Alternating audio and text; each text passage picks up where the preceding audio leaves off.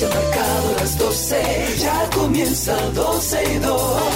Sergio Carlos, Karina, Larrauri llegan para darnos toda la información de los hechos, toda la diversión del momento.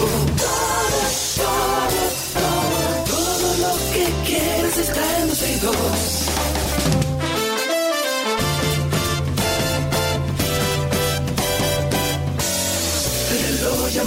Marcado las 12, ya comienza 12 y 2. Sergio y Karina Larrauri llegan para darnos toda la información de los hechos, toda la diversión del momento. Todo,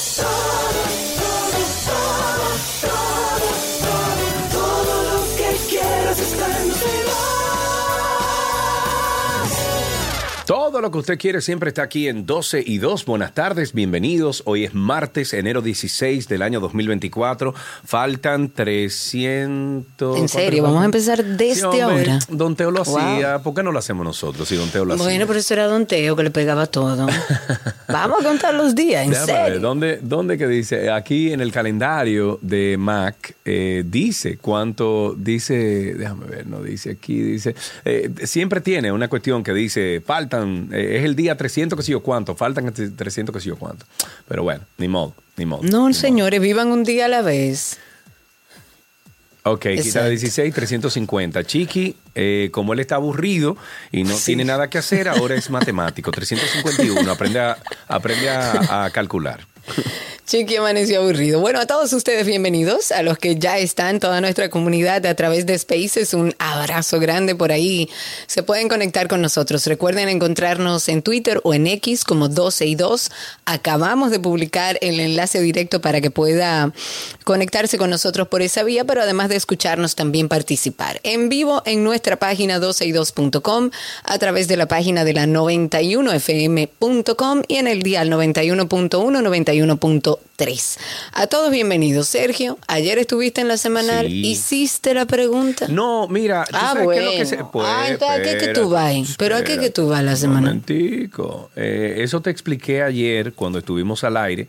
Te expliqué, Karina, que se está complicando el tema de, de hacer preguntas eh, y yo entiendo a- al departamento de prensa del Palacio que le da oportunidad a aquellas nuevos, o sea, esos nuevos periodistas, esas nuevas personas que van a, a participar de la semanal, le dan como, no prioridad, pero, hey, miren, eh, dale ahí, ¿tú entiendes? Eh, ven para que, para que, para que no eh, hayas venido aquí en, en Para que todos Entonces, participen, digamos. Exactamente. Entonces, nada, fui, eh, eh, pude conversar con los amigos ahí, con los amigos periodistas, incluso nuestro gran amigo Colombo se molestó porque precisamente levantó las manos varias veces y lo ignoraron, eh, o más bien seleccionaron a otra persona, como te dije, que, mm, que era nuevo dentro de, de- de este dispositivo de, de conversación con el presidente Luis Abinader, pero estuve ahí, estuve viendo las respuestas del presidente, siempre compartiendo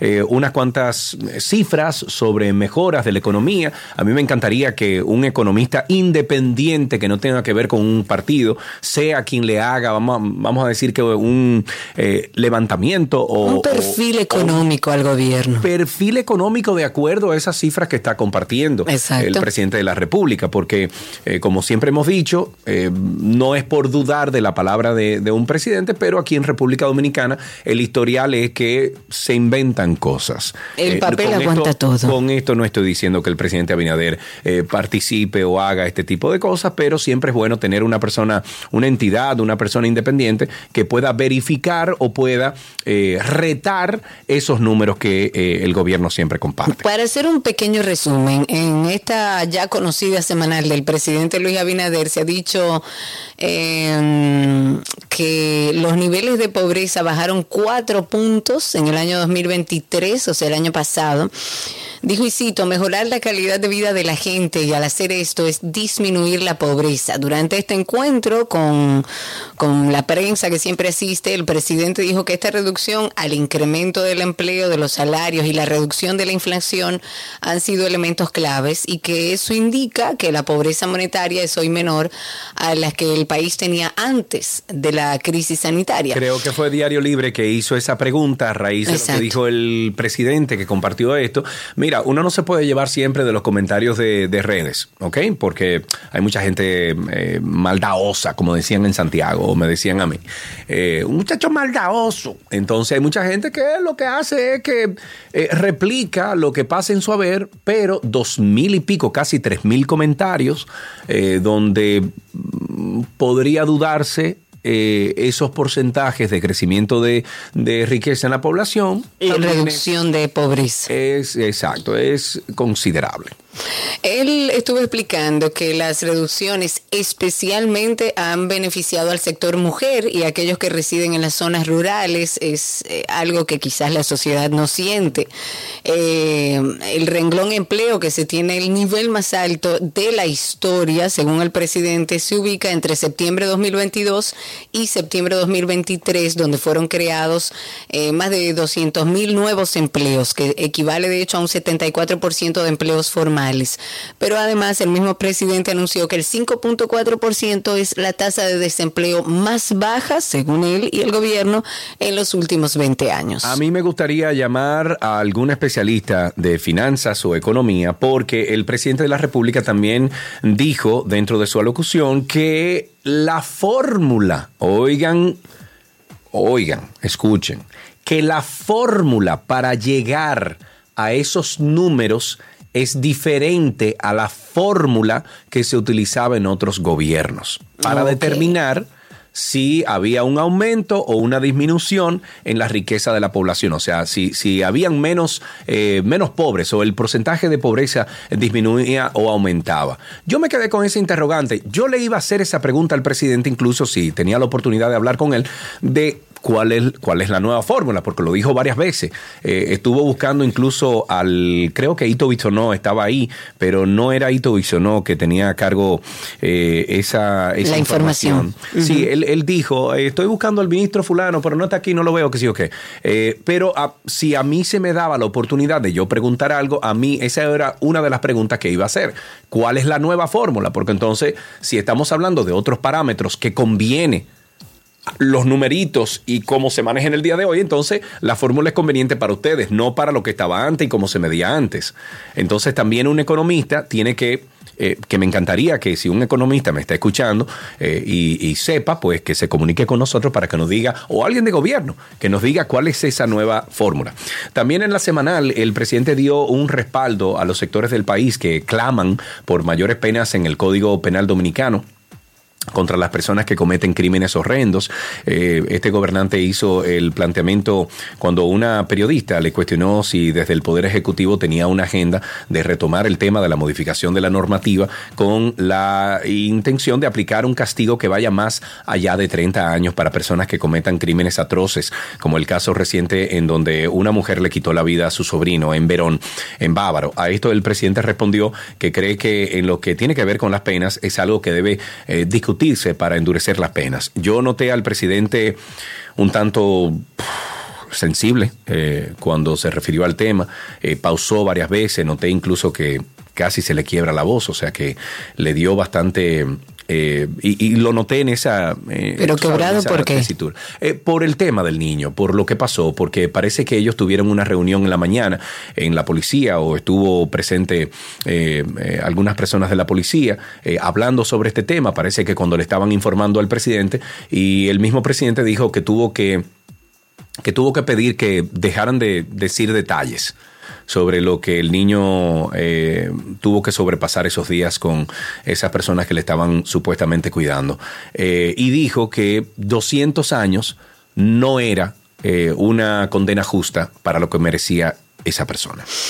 Bueno, eh, eso se soluciona de muchas formas también. Eso es parte de un reflejo de lo que sucede en nuestra sociedad. Entre otras cosas, temas que hemos hablado aquí de manera reiterada, y es el tema de que los padres en nuestro país, la mayoría de ellos, y me refiero a padres y madres, tienen hijos sin entender cuál es la responsabilidad alrededor de ellos. Sí, pero también esto tiene es un caso de, de, salud mental, Karina. De abuso y de salud mental, evidentemente, pero es otro tema que también está olvidado en nuestro país. Una persona que haga eso, que cometa eh, eh,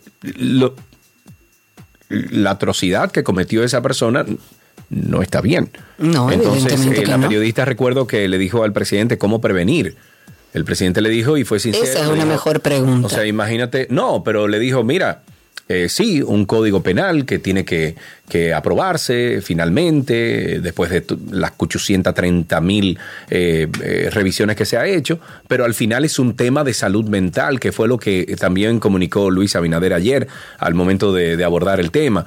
Y yo diría que en este caso es un tema más de salud mental que de una protección al niño, porque imagínate tú que tú le lleves tu niño a tu hermana y algo pase, es tu hermana, o sea, eh, eh, ¿cómo tú previenes o cómo tú sabes o cómo tú... No, no, no hay manera tú, como familiar de entenderlo si no tienes... Eh, si no tienes información de, de, cómo está tu hermana o de qué está viviendo tu hermana, es un tema más profundo que la simple, simple no, que la horrenda eh, eh, acción de estos familiares.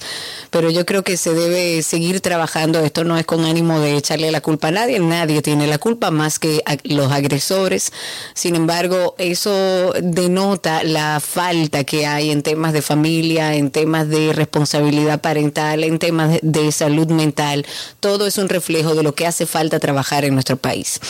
Señores, que no cunde el pánico. La Junta ya dijo que los errores que encontraron en esta primera auditoría los equipos de digitalización, escaneo y transmisión de datos ya fueron solucionados. Pero muchas personas lo que se preguntan es, pero que cuáles fueron esos hallazgos, o sea, ¿qué encontraron durante esa evaluación? Bueno, el resultado preliminar de la auditoría ha revelado serias debilidades en términos de ciberseguridad, falta de restricciones, de medidas de seguridad, son algunas de las serias deficiencias, porque eso es lo primero que no debe suceder, que es el tema de la seguridad. Tiene, según ellos, serias deficiencias que encontraron en el análisis del Centro de Asesoría y Promoción Electoral.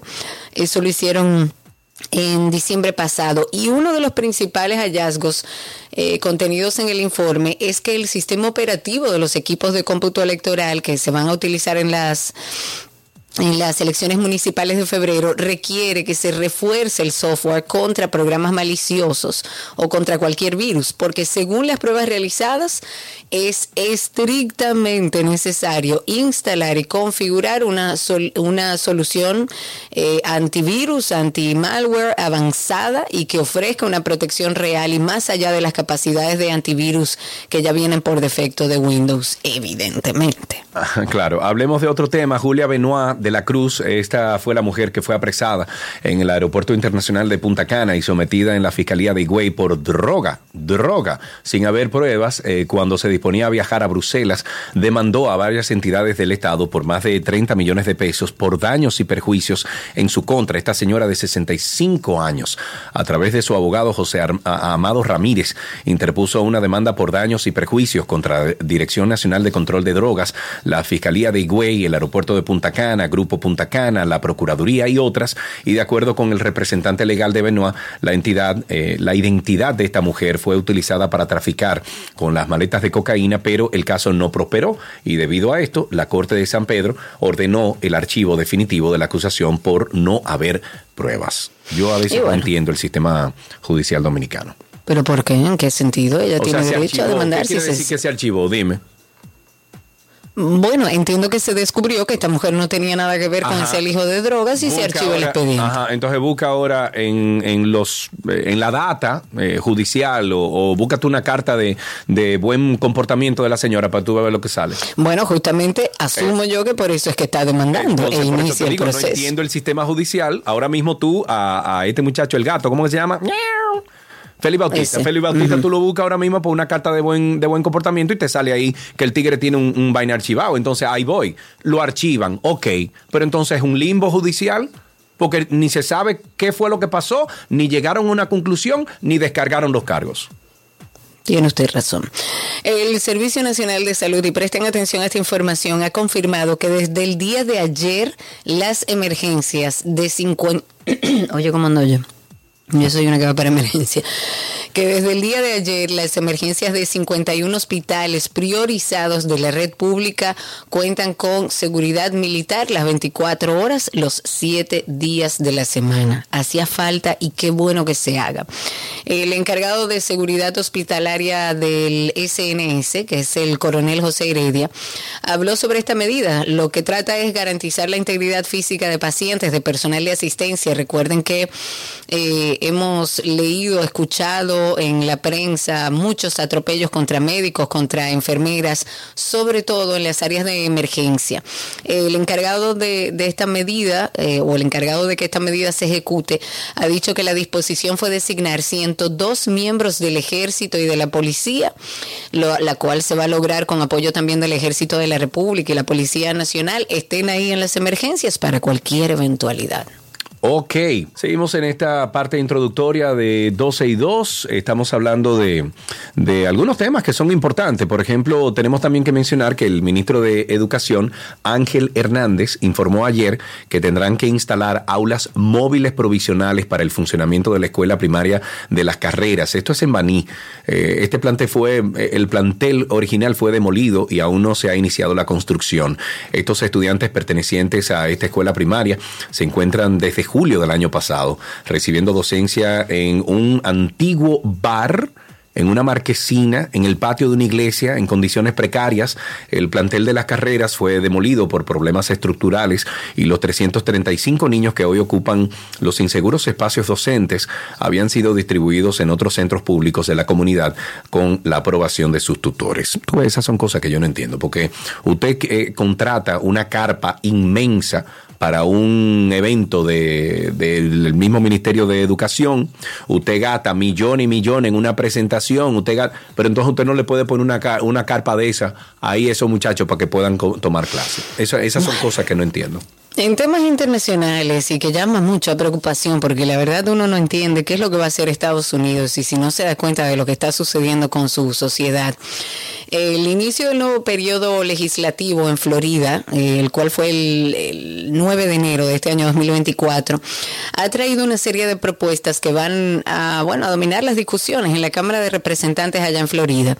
Y oigan bien, entre los temas destacados resurge la, controversia sobre el tema de la edad mínima para la adquisición de rifles y armas largas.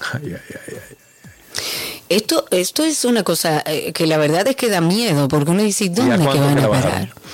Bueno, primero esto está liderado por el representante republicano Bobby Payne. Payne eh, es representante por la ciudad de Pala Palatka eh, presenta esta propuesta y busca revertir parcialmente una ley que fue aprobada en el año 2018. Esto es, eh, esto, esta ley fue posterior al trágico tiroteo en, allá en la secundaria de la ciudad de, eh, Parkland, justamente. Sin embargo, la propuesta de Payne busca, oigan bien, reducir la edad mínima de compra de rifles y armas largas de 21 años, que es como está establecido en la Florida, a 18. Esto ha generado mucho debate. Eh, se, están enfrentando las distintas posturas en, la política de la Florida, pero la verdad es que cuando uno lee este tipo de cosas, sabiendo desde fuera y viendo lo que ocurre en los Estados Unidos con los tiroteos, con jóvenes armados que van a escuelas, que van a universidades y se pierden vidas todos los años en Estados Unidos por la forma alegre en la que permiten que cualquier persona esté armada en los Estados Unidos y que hoy estemos sentados hablando de que en la Florida se va a debatir que en vez de 21 años es a los 18, que un muchacho, porque es un muchacho de 18 años, pueda ir a comprar un arma larga a la esquina de su casa. Una barbaridad. Son otras cosas Una barbaridad. Esa, ciudad, es, esa sociedad, la verdad que hay que como que removerla un poco. no, y los republicanos están loquísimos. Yo no entiendo qué es lo que está pasando. Tienen posturas muy extremas. Es que, óyeme, eh, anteriormente, eh, sobre todo en los dos partidos mayoritarios de los Estados Unidos, demócrata y republicano, uno notaba que el republicano era más conservador, más chévere, pero hoy en día son... Eh, hasta eh, son posturas tan radicales que ni siquiera no caen dentro del renglón conservador. Es que son radicales eh, como estúpidas. Yo, oye, este mundo está raro, ¿eh? Está demasiado, la verdad es que sí, que uno, uno ve los planteamientos a nivel político y bueno, uno lo que espera es que eh, todos esos experimentos políticos, como le llamo yo, salgan lo mejor posible, pero evidentemente las posturas se han extremado mucho hacia los dos lados y sobre todo en Estados Unidos estamos viendo el resultado de eso. Vámonos con otro temita también que queremos tratar ahora y es que la Secretaría de Asuntos Jurídicos de la FUPU, de la Fuerza del Pueblo, ha dicho que están indignados con relación a la reciente sentencia emitida por el TSE que es el Tribunal Superior Electoral, concerniente a las elecciones celebradas para escoger las autoridades del Colegio de Abogados de la República Dominicana, donde se atribuyó irregularmente competencia Em, para decidir una acción de amparo concerniente a un conflicto inherente a un gremio profesional. El organismo de la FUPU entiende que esa decisión la tomó el Tribunal Superior Electoral en franca violación de la Constitución de la República, a, la ley orgánica del Tribunal Superior Electoral y a la ley orgánica del Tribunal Constitucional y de los procedimientos constitucionales. El partido también denuncia que al emitir lo que ellos califican como una insólita, escúchame, insólita, repudiable decisión, los tres jueces que la tomaron han revelado su estrecho compromiso y, clara inclinación hacia la protección de los intereses del partido en el poder, por lo que han quedado descalificados. Es que al final, gremios como este no deberían de estar ni siquiera cerca del gobierno, del Estado. O sea, tienen que ser lo más independiente posible. Deberían serlo. Deberían, claro, eso y lo está diciendo todo el mundo. Entonces, ¿cómo lograr eso? ¿Cómo lograr la independencia de estos gremios? Claro. Bueno, eh, hay que comentar algo, porque uno a veces en medio de todas las cosas que suceden en nuestro país y uno tratando de aportar a las soluciones, mencionamos eh, quizás todo lo malo, pero señores, hay gente buena, sigue habiendo gente buena. Eh, en un acto ejemplar de integridad y de honestidad que lamentablemente nos sorprende hoy en día, pero es así, es una sorpresa. Hay un raso del CESMIT, que es del Cuerpo Especializado para la Seguridad del Metro y del Teleférico, de nombre Michel Antonio Céspedes, que él encontró en un banco de la estación del metro, Manuel Arturo Peña eh, Batle, un bulto en su interior que tenía casi 600 mil pesos. Y él llamó y lo reportó a sus superiores. Ahora hay que averiguar de quién era un bulto de casi 600 mil pesos. Porque nadie anda con 500 mil pesos en la cartera. ¿De dónde salieron esos 600 mil? Bueno, esto ocurre durante las funciones de vigilancia de este raso. Fue el pasado lunes en el metro de Santo Domingo. Y él, bueno, nada, vio esta bolsa azul que alguien parece que la había olvidado. Abrió la bolsa y ahí se dio cuenta de que tenía una suma de dinero significativa el bulto. Y lo que hizo fue tomar el bulto, notificar a sus superiores. Eh, el, informe indica que este raso césped siguió todo el, protocolo que está establecido por la entidad, que en caso de encontrar cualquier artículo extraviado por cualquier usuario del metro, deben entregarlo a una dotación de la estación donde, donde estén. El bolso tenía 258 papeletas de, de 2.000, dos de 200, cinco de 100, dos billetes de 50 para un total de 517 mil pesos dominicanos quisiera, eso sería interesante averiguar. No, hay que. ¿De quién eres? ¿Y tú sabes qué? Ahí va mi plan de Cash Free Society de una sociedad cash free, de una sociedad... Pero en una sociedad, Sergio, donde más del 50% ni siquiera paga impuestos, ¿tú crees que nosotros lleguemos a no utilizar efectivo? De ninguna manera eso no va a suceder. pero a eso es que, para eso es que están esos procesos. Tú eliminas el efectivo y algo así no sucede porque esos 600 mil son electrónicos. Y esos 600 mil, aunque estén avalados y, estén respaldados por un dinero dominicano, o sea, por una reserva de dinero dominicano, como ayer estuvo explicando el presidente de la República, em, el, tener una transacción electrónica para absolutamente todo elimina ese tipo de situación. Entonces, esos 600 pagaron impuestos. ¿De dónde lo sacaron? ¿Cómo Claro. llegó ahí? ¿Por qué lo dejaron en el metro? ¿Quién era que iba a recoger Muchas ese dinero? preguntas, ¿Tú entiendes? muchas preguntas. Una sociedad libre de efectivo evitaría ese tipo de situaciones. Retomamos esta parte introductoria. ¿Por qué tú te ríes? Está listo diciendo tres salió al aire, tres. porque le di justamente al botón cuando dije 3, 2. Es bueno que ustedes sepan que cuando nosotros vamos al aire, como Karina y yo estamos, o todo el equipo de 12 y 12, está en constante comunicación en una, en una videollamada, circuito cerrado, vamos a llamarle. Eh, al momento de yo darle al botón de la consola para abrir el micrófono, generalmente Tres, no lo combino. No, pero que lo- yo, yo digo 3, 2, no cuento el 1, porque no se cuenta el 1, para dejar ese silencio entre cuando tú le das el botón y cuando el talento comienza a hablar. Bueno, por eso sonó el Exacto. 3. Pero ya estamos al aire y, y para ir cerrando esta parte introductoria, me encanta lo que se está haciendo en el Ministerio de Trabajo y bueno, este plan piloto que se está elaborando de, de la semana laboral reducida. Esto se puso en marcha. Eh, se dice que no tendría o no, se- no sería necesario modificar el Código de Trabajo Dominicano en caso de que este plan piloto de la semana laboral reducida, que ya sabemos que se puso en marcha, lo estábamos comentando en el día de ayer y antes de ayer. Pero ojo, eh, porque la gente ha hecho un show, incluso ayer en la semanal eh, hubo periodistas como que no entendieron cuál es, la- es un piloto, mis amigos. Señores, es un piloto, además, eh, está comprobado en muchos países que no es la cantidad de horas de trabajo, sino la capacidad que tiene el empleador de proveer lo que necesita ese empleado para que en tiempo reducido pueda hacer su trabajo de manera efectiva. Y este plan piloto, si llega a resultar exitoso, lo que dice el ministro de Trabajo es que no sería necesario para aplicarlo modificar el Código de Trabajo.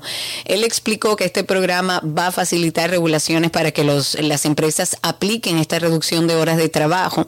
Eh, no tiene que tocarse el código necesariamente para eso.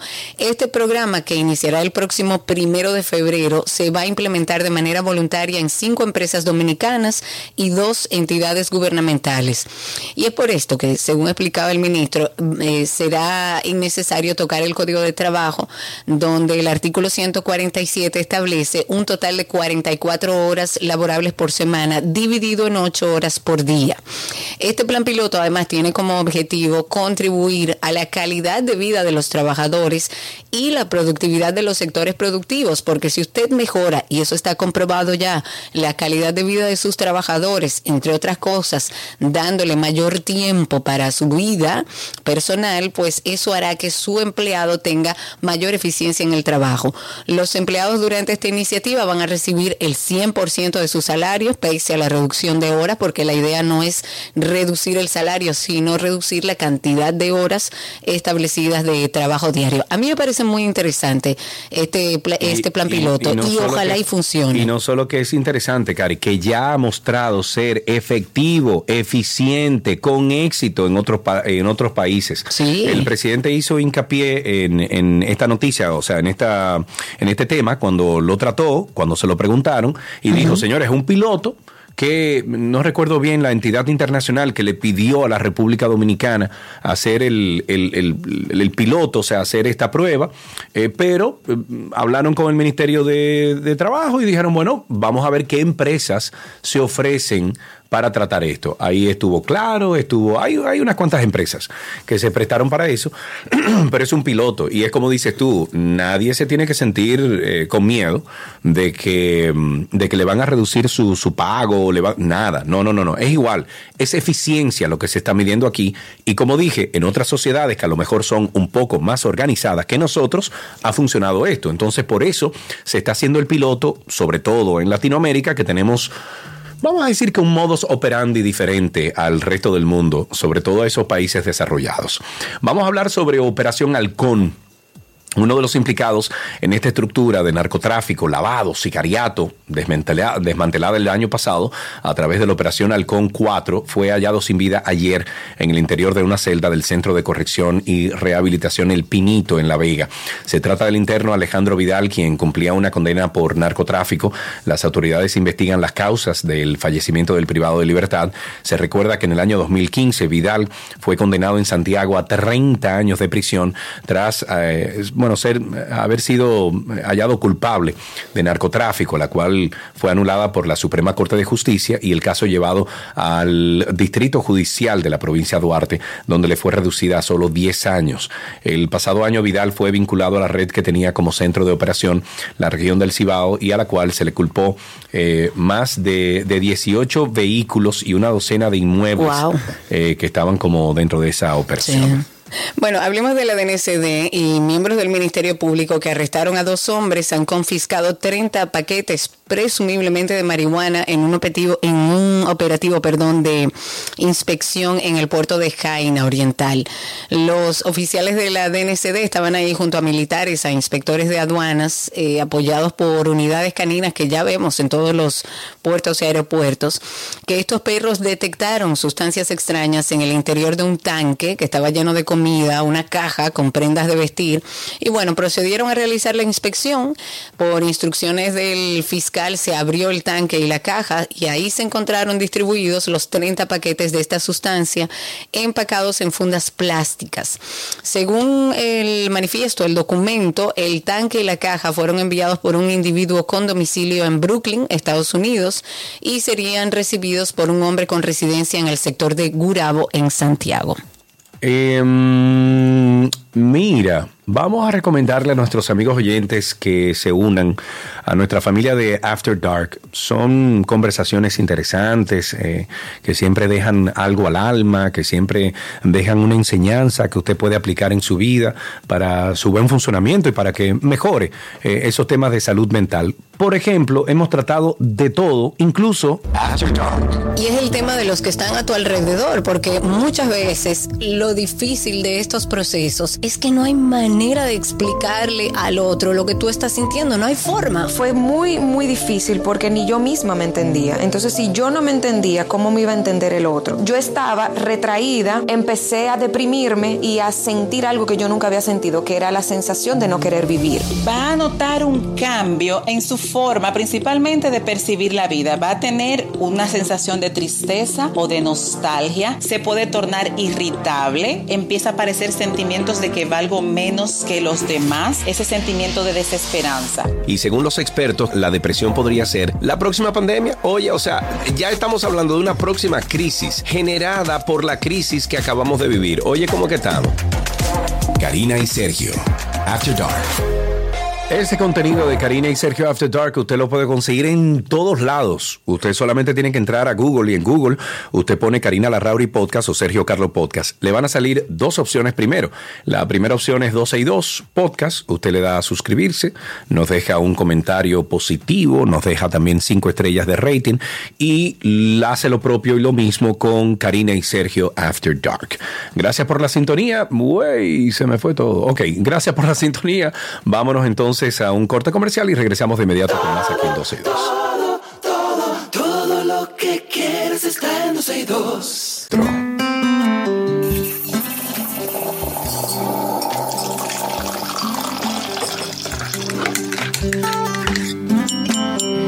Tengo una preocupación. ¿Cuál será? Me está gustando mucho el café. Pero eso no es malo. ¿Tú crees? Eso es bueno, claro. ya puedo llamarte y decirte, amigo, vamos a beber un café. Sí, siempre y cuando tú tengas tu... Yo tengo una greca convencional aquí para la gente que le gusta el café en greca convencional. Yo tengo la francesa aquí para ah, ti. Perfecto, perfecto. Así sí. Pero sí, eh, o sea, esta mañana me levanté, llegó la señora que, que, me ayuda aquí con la limpieza, ella estaba como arreglando cosas ahí y de repente me entró un deseo terrible de, de, de café, o sea, Claro, el cuerpo lo pide. Estamos en nuestro cafecito de las 12. Si ustedes quieren compartir con nosotros cómo se bebieron el café de esta mañana, cómo lo prepararon, si tienen algún truco, con qué noticia arrancaron ese café de la mañana, si se lo tuvieron que llevar corriendo en el carro, que yo soy una de esas. Yo tengo mi vasito térmico y en la mañana me lo sirvo ahí por si tengo que salir, llevar o buscar, que el café no se interrumpa.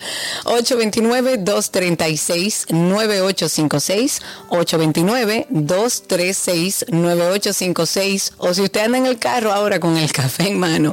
Y también a través de Twitter Spaces. Ahí estamos en Spaces en vivo con ustedes, aquellos que, mm, los más de 30 que nos escuchan por ahí, si quieren hablar, recuerden que solamente tienen que tocar el microfonito y salir con nosotros y contarnos cómo se bebe en el café, cómo fue el café de esta mañana, si está en medio del tapón con su café.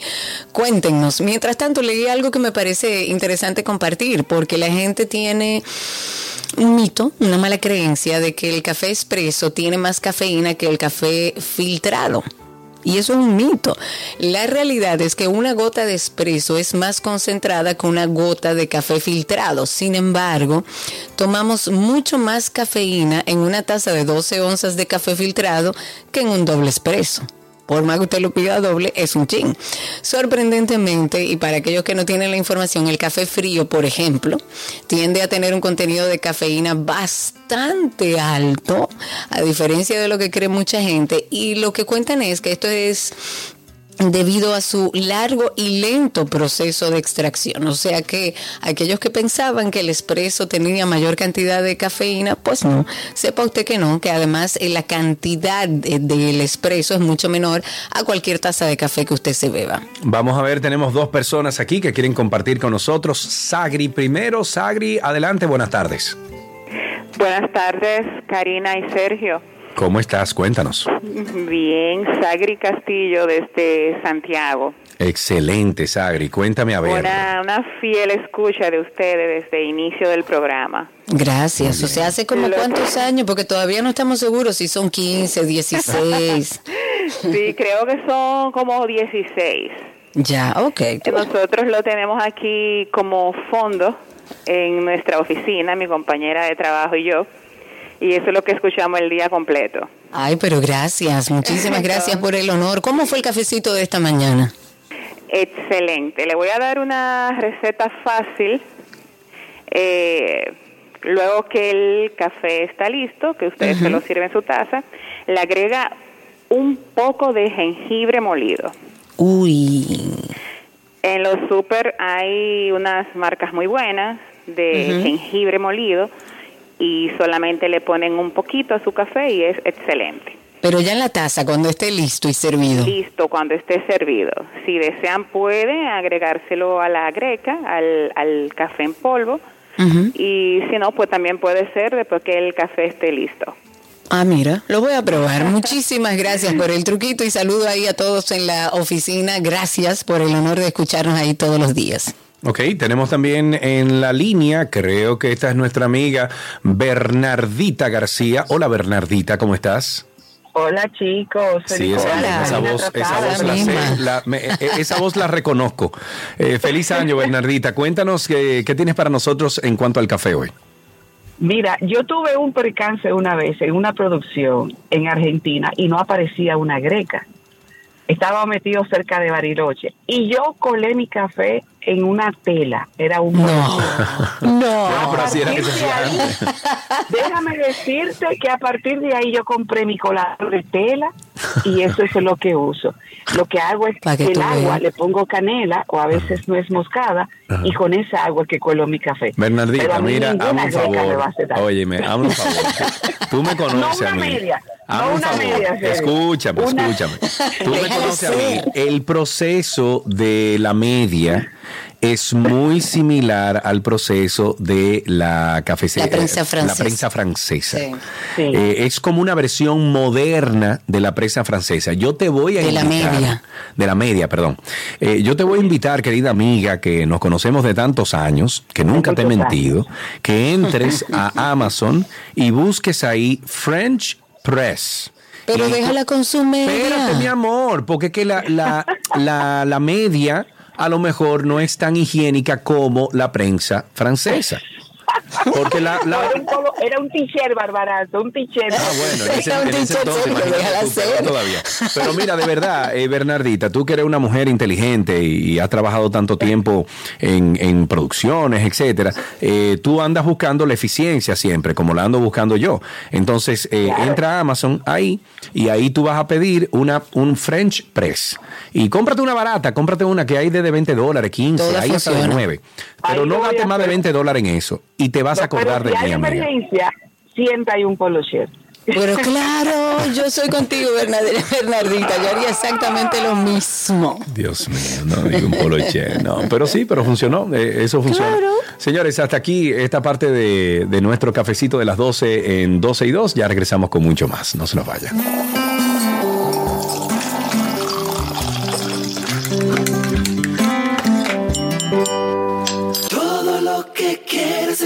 12 y 2.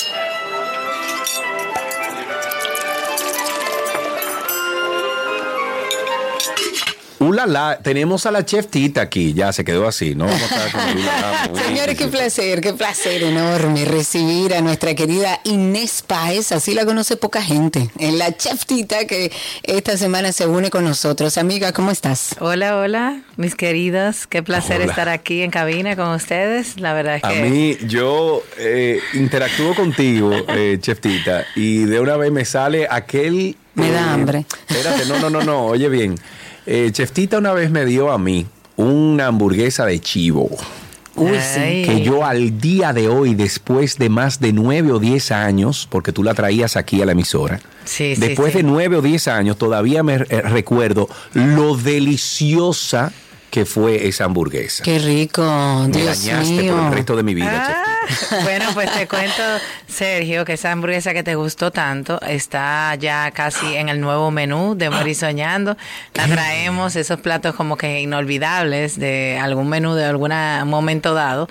Eh, Lo tenemos, lo estamos trayendo también al menú nuevo de nuestro de nuestra casa, Morir Soñando. Ah, pues te voy a caer por allá. Te voy a dejar con Pero cariño un claro, vamos a armar ese grupito. Claro que Chefcita, sí. mira, antes de hacer la receta, primero tengo que felicitarte. Eres eh, una maravillosa representante de la cultura culinaria de la República Dominicana. Por eso has recibido un, reconocimiento en París. Primero cuéntame sobre eso. Ay, bueno, ese reconocimiento fue maravilloso, realmente no me lo esperaba, es de la LIS de París 2024 y reconoce a muchos restaurantes y chefs de distintas partes del mundo. El reconocimiento mío y de mi restaurante fue del Spirit Award por el, o sea, por la cocina que hacemos, que es una cocina solidaria y una cocina que impacta vidas y utilizamos esa cocina como un arma de cambio social a través de los productores que apoyamos, que actualmente son 11, donde nosotros en el restaurante Morisoñando le hacemos compras directas, sin intermediarios, y tenemos una tiendita para eh, donde vendemos todos los productos que hemos ido desarrollando con ellos en las zonas rurales de la República Dominicana, Buenísimo. en el campo. Entonces, en Morisoñando tenemos esa tiendita y, en- y tenemos una tiendita donde vendemos todos los productos de ellos y además hacemos trabajo de capacitación, de digitalización, le ayudamos a emprender, eh, o sea, es un trabajo muy hermoso como un agradecimiento del don de la cocina y es el único restaurante que actualmente está trabajando de esa forma, está haciendo como una cocina sostenible y por eso nos dieron el reconocimiento en la lista de París. Yo estaba como que si estuviera en Disneylandia porque hay tantos los chefs como que- Claro. los chefs que yo he admirado, Alain Ducasse, el chef Eric de Le Bernardin, o sea, como que eh, eh, Michel Boulup, o sea, los chefs más grandes del mundo estaban ahí y yo, wow, no lo puedo creer. República Dominicana por primera vez en esa gran plataforma, en ese gran escenario. Y qué bueno que haya sido a través de ti porque has hecho un trabajo durante muchos años también, eh, no solo de trabajar con productores locales, sino también de resaltar la industria culinaria en, en nuestro país. Pero hablemos de Morisoñando. ¿Dónde está? ¿Qué ofrece Morisoñando? Vamos a invitar a la gente que a lo mejor no ha probado las delicias de tus manos a que vaya a hacerlo. Bueno, pues les cuento que Morisoñando es un restaurante 100% marca país, que rescata ese patrimonio gastronómico que nos identifica como dominicanos. Es un restaurante donde todo está hecho como por manos artesanas dominicanas, desde los materiales, las lámparas, los lavamanos, todo, apoyando al talento local. Tenemos nueve huertos, o sea que producimos todas las hierbas aromáticas que consumimos Uy, en nuestro encanta. restaurante para alimentar a nuestra gente bien, correctamente. No utilizamos nada de aditivos, ni conservantes, ni preservativos. Es una cocina 100% dominicana, natural. Y también tenemos ahí una gran terraza, hermosísima, una gran barra. Eh, estamos también rescatando la parte de las hierbas ancestrales y endémicas y tenemos también una exhibición de todas esas hierbas que vamos utilizando en el menú. Y ahí hacemos una cocina rica y sabrosa, una nueva cocina de la República Dominicana, respetando esos sabores ancestrales y puedes encontrar tanto un menú tradicional, ahí puedes encontrar tu mofongo riquísimo, tu sancocho de siete carnes, también tu pescado al estilo boca chica. Tenemos una pasta riquísima, pasta fresca con un ragú de rabo encendido. Tenemos también un arroz con chivo riquísimo con plátanos maduros al caldero y plátano maduro. O sea que tenemos eh, un fresco de camarón de Sánchez con bisqué de cabeza de camarón con coco, eh, también un fresco de, de lambí, el lambí fresquecito sin ningún tipo de cocción. O sea que siempre en Horizoñando lo que hacemos es exaltar la gastronomía dominicana, viéndola desde otra desde otro punto de vista y resaltando nuestros sabores. O sea que estamos al lado del aeropuerto. Eh, la gente dirá, wow, pero ¿cómo se metieron ahí al lado del aeropuerto? Bueno, queríamos Eso es ahí mismo, señores. Ahí mismo. Y queríamos romper como con el paradigma. Todos los restaurantes siempre en el polígono central. Tenemos una oferta totalmente distinta que vale la pena ir allá y desplazarse, como uno hace en muchísimos países del mundo, que sale y come, eh, maneja media hora para comer sabroso. Y hacemos una experiencia también dentro del mismo restaurante. Eh, la arquitectura también es así, como exaltando la dominicanidad. Y, nada, y invitar a todos a que pasen por allá. Tú sabes, Karina, que el, y el 31 de enero tengo entendido que tú tienes algo allá. Sí, te cuento que nosotros tenemos una plataforma que creamos que se llama Raíces, en donde hemos tenido la oportunidad de traer a grandes amigos cocineros que han venido a apoyarme a mí. Todos son amigos que hemos cocinado en otros países del mundo. Entonces, este año abrimos con broche de oro porque abrimos con la mejor chef del mundo, que es Janaina Rueda de la Casa de Porco, que es una muy buena amiga, y también con Tasia del restaurante Nelita de Brasil, número 20 de la lista de los festivals. Y las tres fuimos premiadas en la lista casualmente, la única tres latinoamericanas. Entonces ese viaje se empezó a cocinar desde noviembre en París y entonces ya es una realidad el 31 allá en Morisoñando. Qué lindo. Hace una bueno, degustación, degustación con bebida incluida, una gran experiencia y la gente lo disfruta mucho. Yo espero que tú me hagas el honor de ir para allá, para esa cena. voy a ir. Porque te va a encantar. El 31 te lo confirmo, pero de que tengo que ir a Morisoñando, tengo que ir. Bueno, volver ahora en su nueva ubicación. ¿Dónde la gente, si está interesada en ir, puede conseguir más información, Cheftita? Bueno, la gente puede escribirnos directamente a nuestra página web de Morisoñando, sino a nuestro Instagram. Puede perfectamente escribirnos y hay una persona que está 100% atenta. Pero para hacer las reservaciones más directas, pueden escribir al 829-745-0503. Eh, y realmente que vivan esa gran experiencia. Todos los meses tenemos un chef distinto, invitado, y ese chef es un chef que viene a apoyarnos porque cree en nuestra cultura, cree en la propuesta gastronómica que estamos haciendo aquí en nuestro país y luego se hacen embajadores y voceros de lo que estamos trabajando aquí, para que el mundo se entere de que aquí se cocina rico y de que aquí estamos haciendo cocina de autor y que estamos apoyando también a los productores y estamos haciendo cocina con impacto social. Genial. Anótelo ahí para las reservas en Morisoñando 829-745-0503. Vamos a cocinar, chefita. Hoy vamos a hacer algo con atún que vamos a preparar. Claro que sí. Pues, ¿qué te parece si hacemos una especie de tartar de atún y lo hacemos con plátanos maduros, asados? Uy y le ponemos ese toque de miel. Es una mezcla muy rica, muy fresca y sobre todo muy fácil de hacer para todos los oyentes de 12 y 2. Entonces lo que vamos a empezar es los ingredientes que vamos a utilizar. Atún fresco. Eh, yo prefiero el atún de aleta amarilla, que tiene un, un sabor muy rico a la carne y además tiene un grosor bastante bueno. Y además el color rojo de ese atún me encanta. Entonces lo vamos a marinar con un poquito de eh, puerro, limón, salsa de soya aceite de ajonjolí, sal y pimienta y cilantro. Entonces aparte vamos a ponerle eh, un poco de plátanos maduros. Los plátanos maduros los vamos a asar, lo vamos a hornear o lo pueden hacer en la hornilla al carbón para que le aporte más sabor. Vamos a cortar esos platanitos maduros en dados. Vamos también a trabajar con aguacate y vamos a cortar esos aguacatitos en cuadritos. Es importante que cuando estemos haciendo ese trata de atún siempre hagamos un baño de María inverso que es mantener la temperatura de lo que estamos trabajando. En ese caso poner un bowl con hielo y colocar el bowl arriba con los los cuadritos del atún. Entonces a ese atún le vamos a agregar el plátano maduro, le vamos a agregar el aguacate, vamos a agregar además un poco de miel o si quieren ponerle unos pedacitos de panal, si lo tienen. Y además de eso vamos a, a coger y a tostar un poco de ajonjolí y se lo colocamos por encima. Ya vamos a tener ese tartar de atún con plátano maduro, bien rico y podemos acompañarlo de un casabito tostadito con aceite de oliva.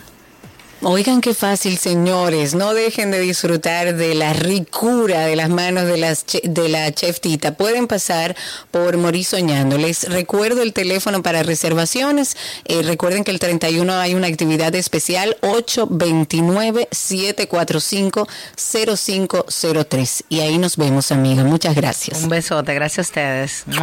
Un beso grande y hasta aquí nuestra receta del día, recordándoles morir soñando, así lo consiguen en redes y si no, a la misma chef tita, arroba la chef tita. Ya regresamos con más.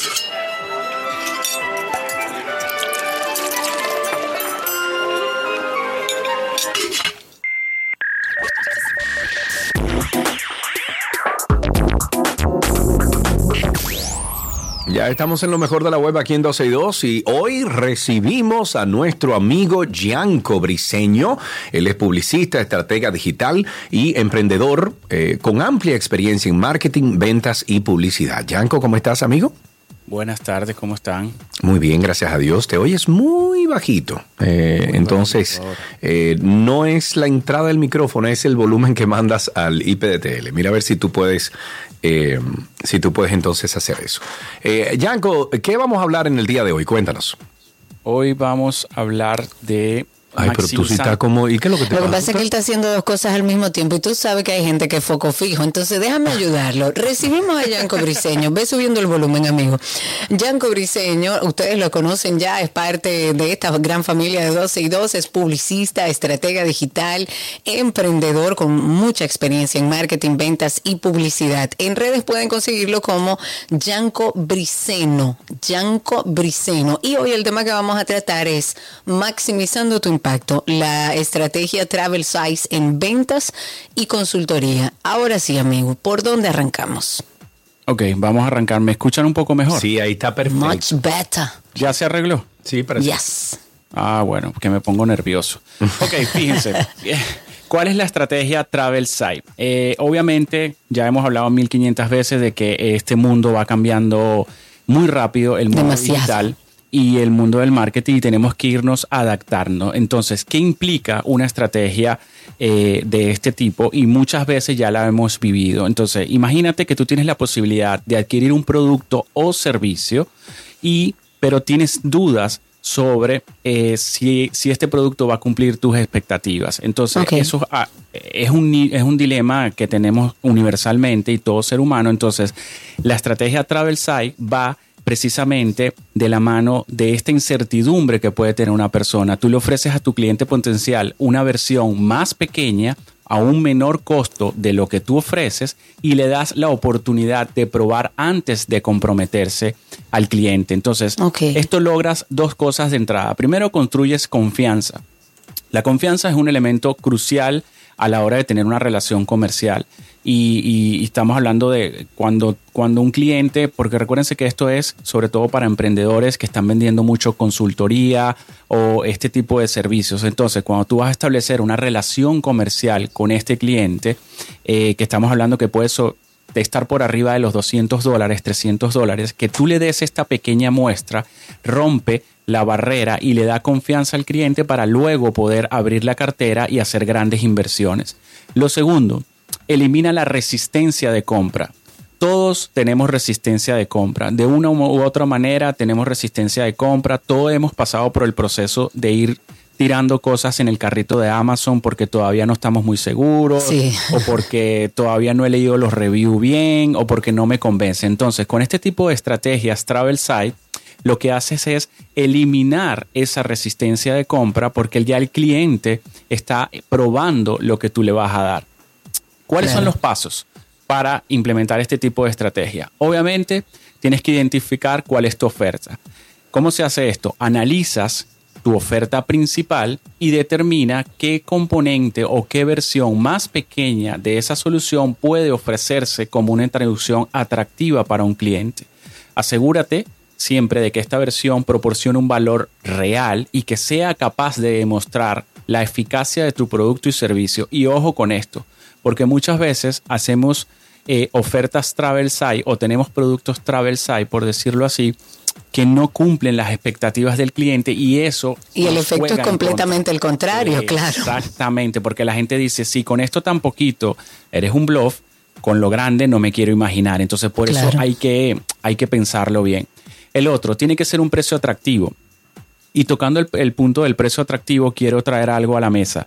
Eh, este tipo de ofertas Travel Site tienen que tener un costo no se confundan con estas cosas que se hacen ahora, por llamarlo de alguna forma, estas estrategias de que te suscribes a un webinario gratuito donde en el webinar esta persona va a estar dos horas hablando contigo y dándote contenido y luego te vende su producto estrella. No es eso. Aquí la, la oferta Travel Site tiene que tener un costo. O sea, al cliente le tiene que costar algo porque así es como él se va a dar cuenta también de que si te pagué en lo, en lo poco, te pago en lo mucho. Entonces, tiene que ser un precio muy atractivo, cuidado de que no sea un precio muy bajo y que tampoco sea un precio muy alto, porque si le pones un precio muy, muy bajo, eh, se puede transmitir como que no tiene suficiente valor. Comunicación clara. Cuando vayas a hablar de tu oferta, tiene que haber una comunicación totalmente clara de qué va a recibir el cliente, qué incluye esa versión más pequeña, hasta dónde vas a llegar y cómo ésta se relaciona con la oferta principal.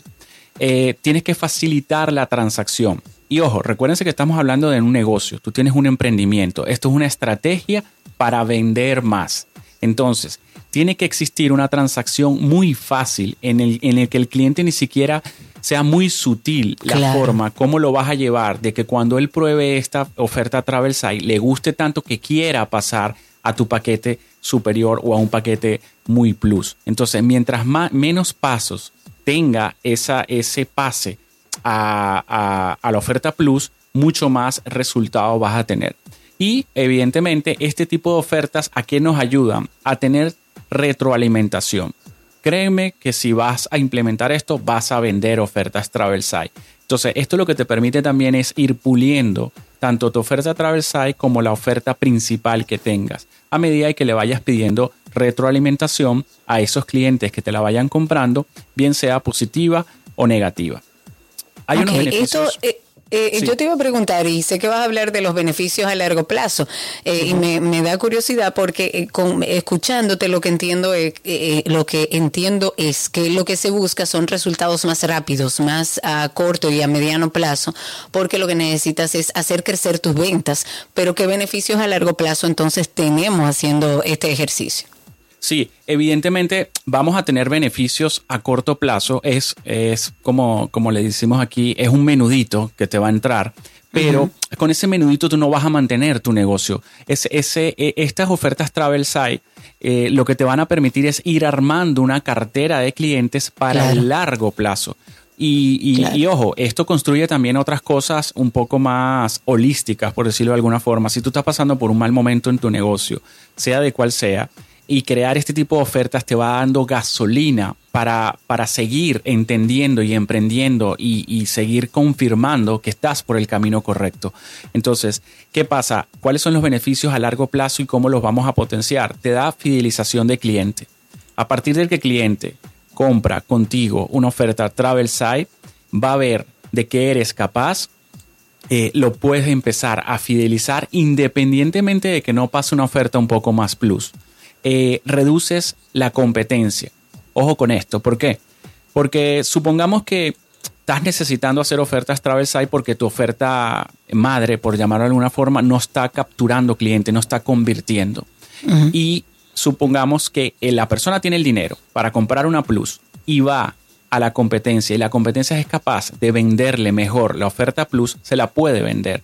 Entonces, cuando tú tienes ofertas Travel Site porque te está costando un poco, tú reduces que tus clientes o tus posibles prospectos se vayan con la competencia. Le empiezas a robar prospectos a la competencia y es una forma muy ética de robarte estos prospectos. Y luego tiene un refinamiento continuo. ¿Y eso es? Eso te ayuda, eh, o sea, este tipo de ofertas, Karina, te ayudan a que tú puedas ir refiniendo constantemente tus eh, productos, tus servicios, tu negocio. ¿Por qué? Porque como hay retroalimentación, como hay feedback, como tú vas a ir midiendo en muy poca cosa, o sea, es muy manejable una oferta Travel entonces tú puedes ir recolectando datos de tu propio negocio y lo que te puede dar un refinamiento siempre continuamente de tu producto. O sea, tú sabes cómo, eh, si llevo esto, por ejemplo, al stand-up comedy, los comediantes semana tras semana tienen que ir a ciertos lugares a ir a probar sus chistes. Claro. Estos chistes son los que van a salir en el stand-up. Entonces ellos tienen que estar constantemente refinando su, su, su, su estándar. Su servicio, su estándar. Exacto, su servicio, porque si no va a llegar el punto, esa era la palabra que estaba buscando, refinando su rutina, porque si no va a llegar un punto en que la gente no va a ir otra vez al show. Claro, porque es lo mismo. Porque eres repetido. Entonces, eso te permite, te, permite hacer estas cosas. Eh, ¿Dónde vemos este tipo de cosas? Lo vemos mucho en las aplicaciones. Ustedes saben que hay aplicaciones que tú las puedes descargar gratis te dejan usar ciertas cosas de las aplicaciones, pero si ya quieres pasar a otro nivel, te venden la parte plus, la parte paga mensual o anual con otras eh, utilidades de, esa, de esas aplicaciones. Es lo mismo, ahí lo tienes, o sea, lo único que tienes que hacer es llevar eso de tu, de tu negocio, llevarlo a ofrecérselo al producto. Hay muchos consultores, que hoy está muy de moda, consultor, asesor, todo este tipo de cosas.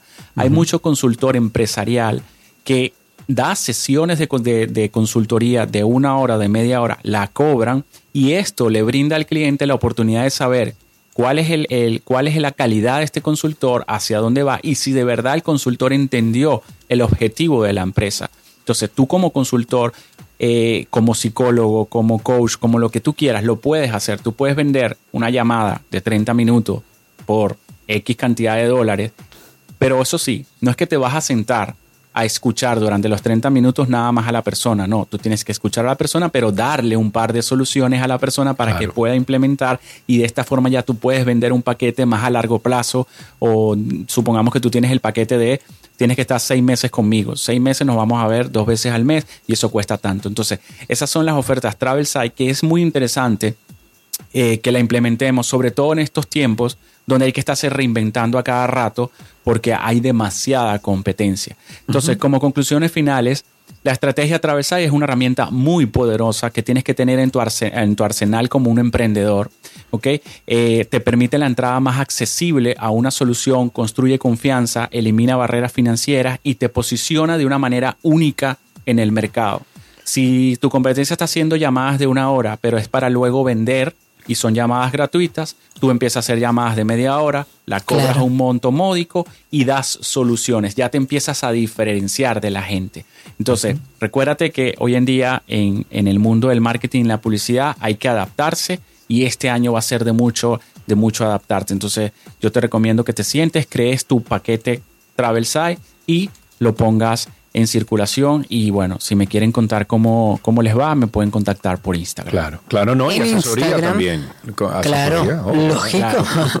en Instagram pueden conseguir a Yanko como arroba Yanko Briceno. Igual lo vamos a copiar a través de Twitter para que lo tengan ahí a mano. Me parece muy interesante, lo he explicado hoy. Así que pónganse a trabajar en eso y los resultados compártalos a través de 12 y 2 o de arroba Yanko Briceno. Yanko, un abrazo para ti, hermano. Ya solucionamos el problema del micrófono, ¿verdad?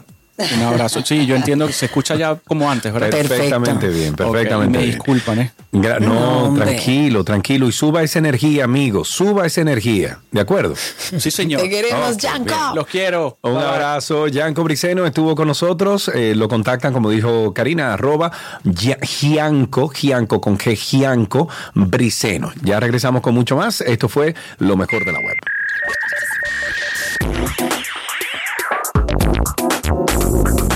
Todo, todo, todo, todo lo que quieres está en 12 y 2. Let's go,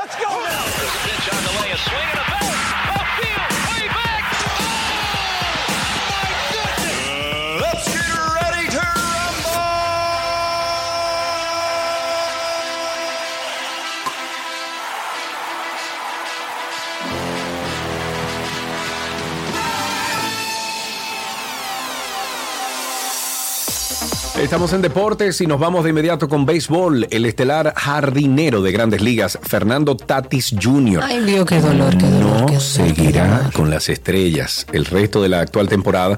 Eso informó el equipo de la Liga de Béisbol. Las estrellas dijeron que Tatis Jr. cumplió con el tiempo, tiempo de servicio que le fue concedido como permiso por la organización Padres de San Diego, a la cual pertenece su contrato de béisbol organizado.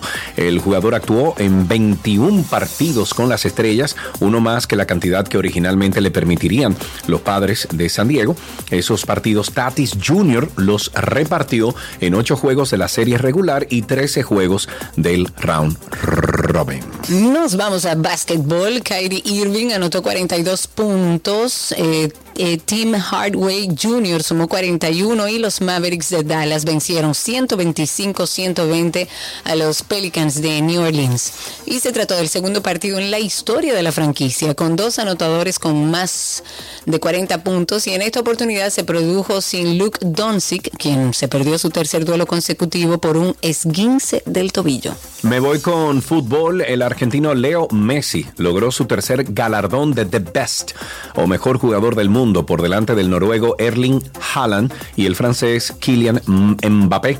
Messi, que no apareció en la gala, conquistó su segunda eh, Ligue, Ligue 1 o Ligue 1 del Paris Saint Germain. Fue el máximo asistente de la competición y acabó en el mejor 11 del año de la Liga Francesa durante el periodo que cubre el premio The Best desde el 19 de diciembre de 2022, un día después de la final de la Copa del Mundo 2022, hasta el 20 de agosto del 2023. Este futbolista de Rosario ya ganó este galardón en el 2019 por delante de Virgil van Dijk y eh, Cristiano Ronaldo también, y en el 2022 superando a Kylian Mbappé y Karim Benzema.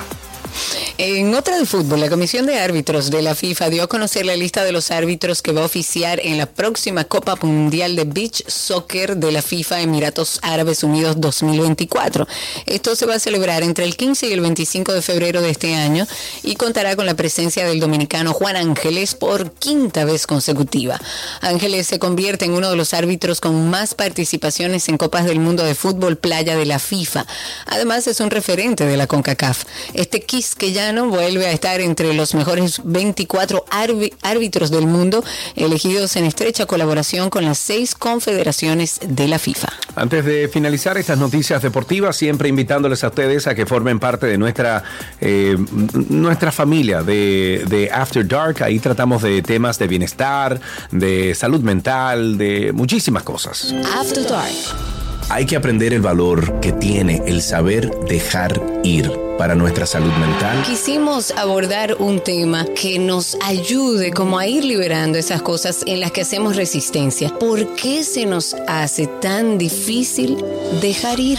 esa tendencia a guardar en la gaveta para no pensar, no sentir y lo que se tiende es a permanecer en un bucle. Entonces ese ciclo generalmente, por lo tanto, tienen dificultades para dejar ir. Personas que tenemos que dejar ir, que pueden ser parejas, que pueden ser amigos. Suelen ser el tema de las relaciones las situaciones más difíciles para dejar ir porque implica un proceso de autorrevisión y sobre todo de poder hacer frente a la situación. Vas a comprender que hay cosas que no tienen cabida en tu vida y en tu crecimiento emocional. Entonces aprende a dejar ir.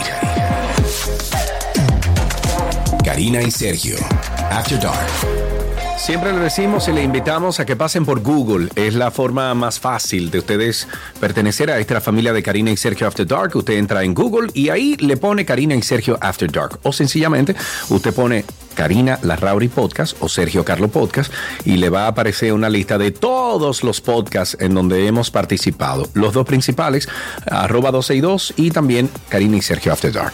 Hasta aquí, deportes en 12 y 2.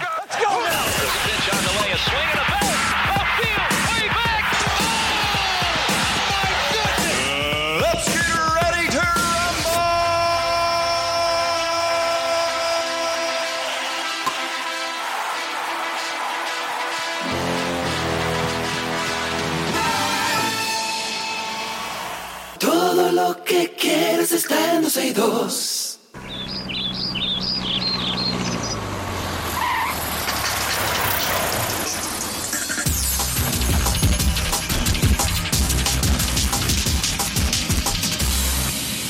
Estamos en nuestro segmento de Destinos y recibimos a nuestra querida Miosoti Batista que trae, ella es creadora de contenido de viajes, es ambientalista, ustedes ya la conocen, y trae un tema muy interesante y son destinos aquí en Santo Domingo que pueden ser opciones incluso familiares. Amiga, bienvenida, ¿cómo estás? Hello, feliz año nuevo, señores.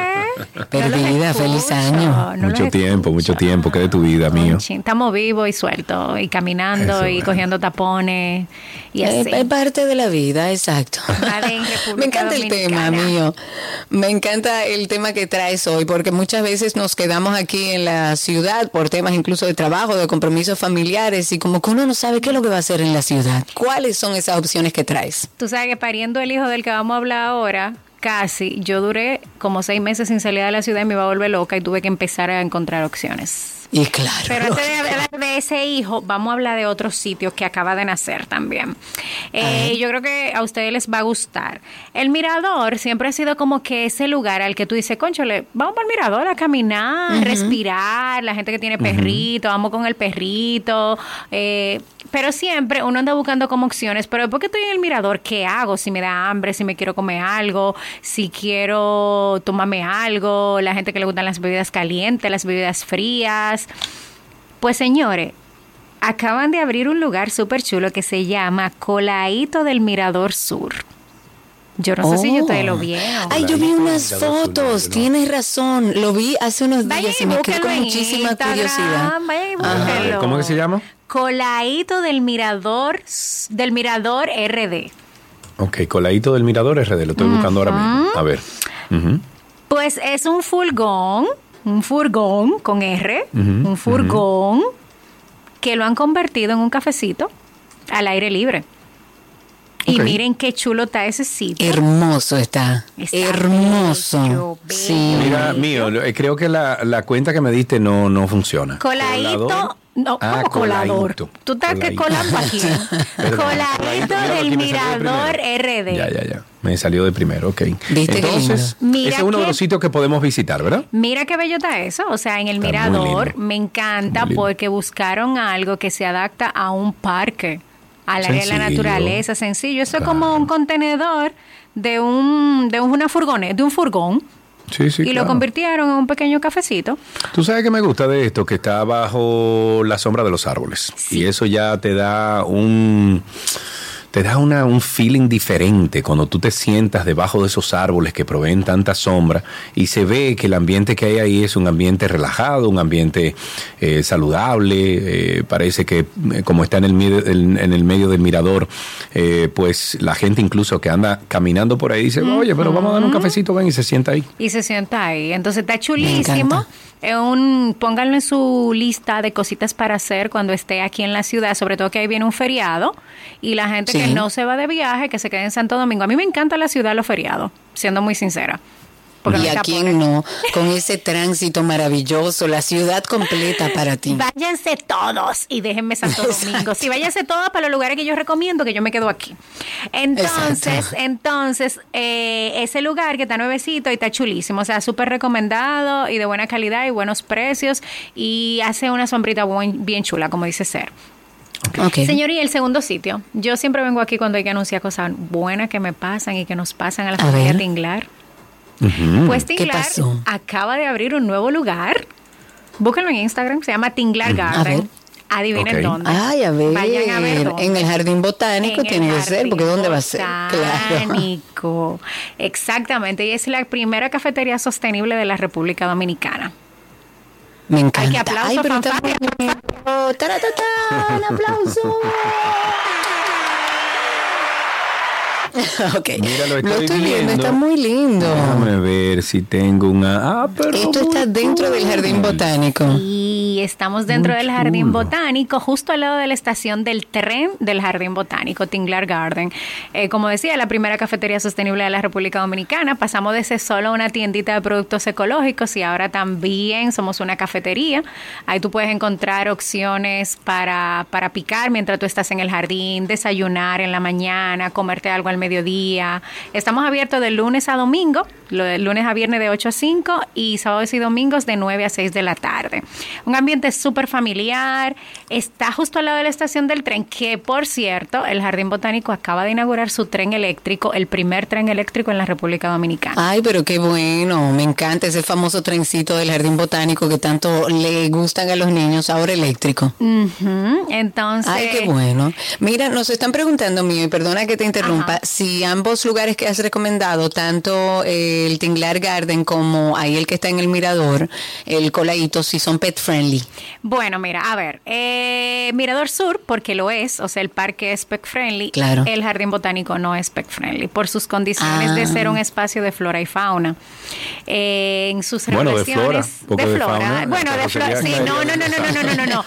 De fauna también, porque hay aves y hay patos y hay otras Claro. cosas. Entonces, eh, no vamos a entrar en, la- en, el- en el, en el- la dilema, pero realmente Deberían como, permitirlo, ayúdanos ahí.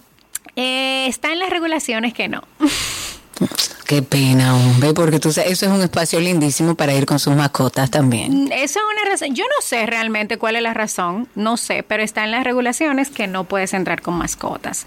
Perfecto, pero ya saben que el del Mirador sí, Sí es pet es, friendly y sí pueden lo ir como van eh, regularmente al Mirador y después se van a visitar ahí a Tinglar. Me encantan estos dos lugares que nos trajiste al aire libre, lugares para poder ir con la familia, aquellos que se quedan en Santo Domingo, por ahí viene un fin de semana largo, así que aproveche. Amiga, gracias. Súper. Y mira, que, que eh, quiero comentarte, o sea, nosotros tenemos algo súper chulo y es que tú puedes armar tu picnic.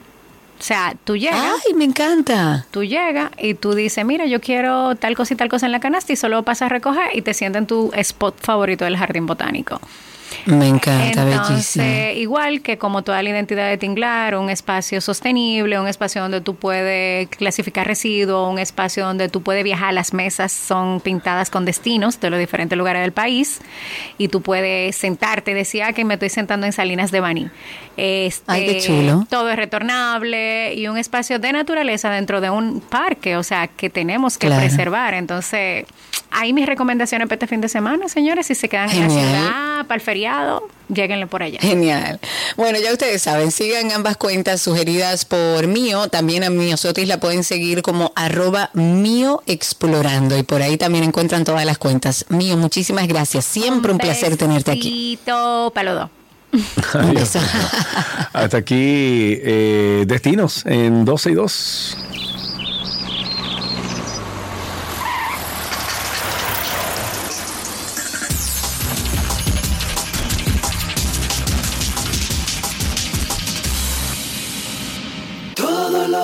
Quieres está en 12 y 2.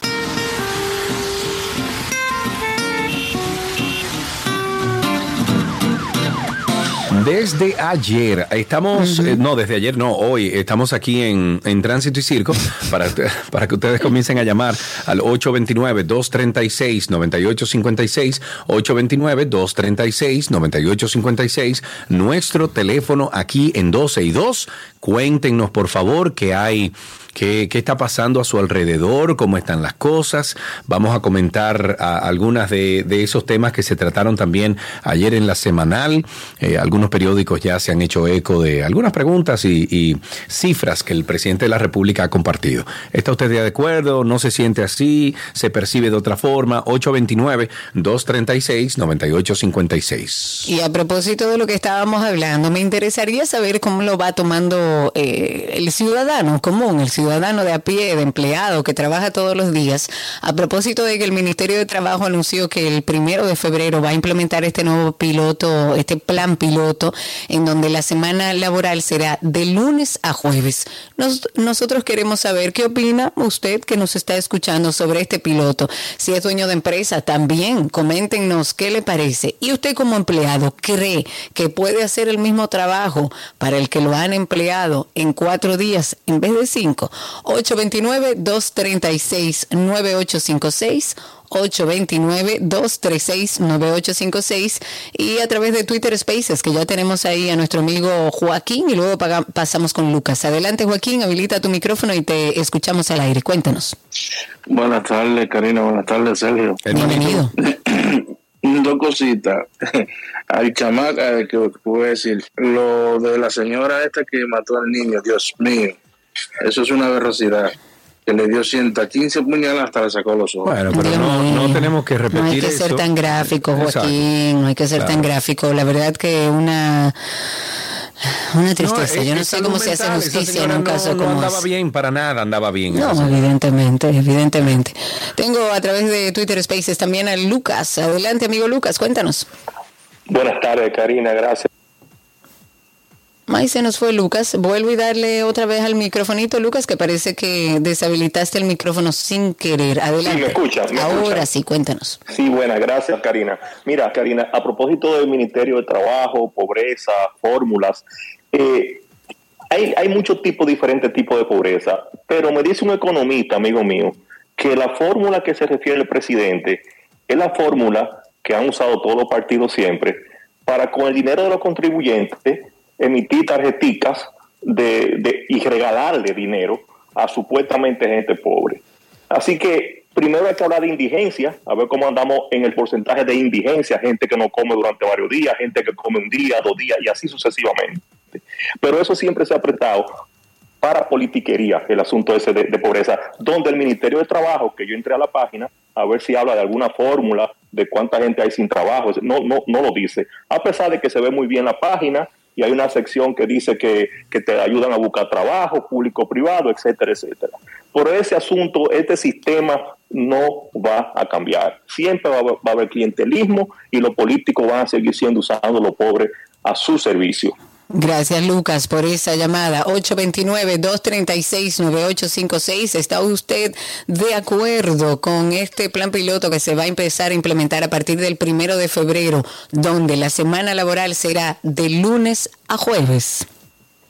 Es un plan piloto, ojo, ¿eh? No Yo solo- lo sé. No. No, y voluntario. Estas empresas que lo, así lo han decidido, Exacto. decidieron de manera voluntaria para no tener que tocar la ley, probar esto, a ver si funciona. Vamos a ver, tenemos dos personas ahí en línea. La primera es mi tocayo Sergio. Buenas tardes. Tocayo, buenas tardes. Perdón, Saludo, Karina, hermano. felicidades un poco atrasada con tu cumpleaños. Ay, gracias. Eh, ya van dos regalos de los reyes y cumpleaños. No le queda dinero a la gente. Eh, Eh, Cuéntanos, ya. No diga nada, yo también cumpleaños en enero.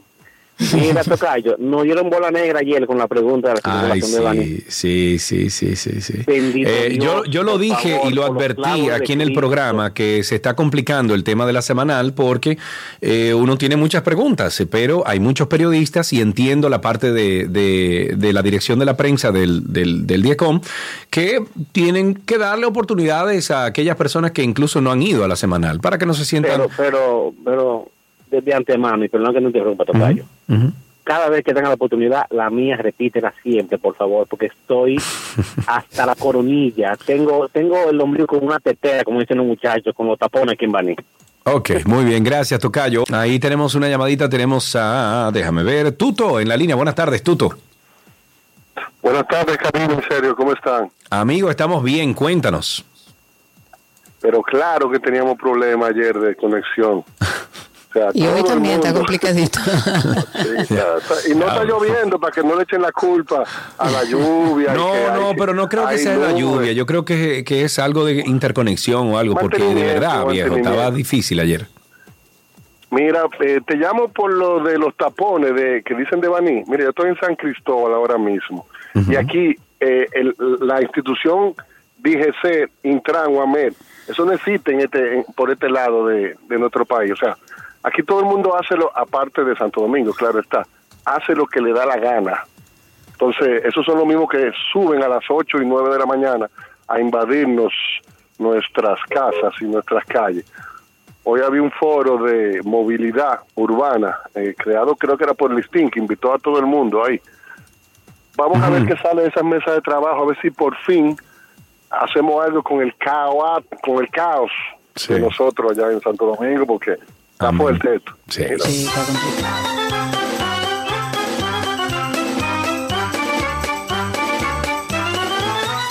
Está en la línea Marisela. Marisela, buenas tardes. Gracias por tu llamada. Cuéntanos. Hola, ¿cómo estás, Sergio, Karina? Estamos bien. Gracias por tu llamada, corazón. Excelente.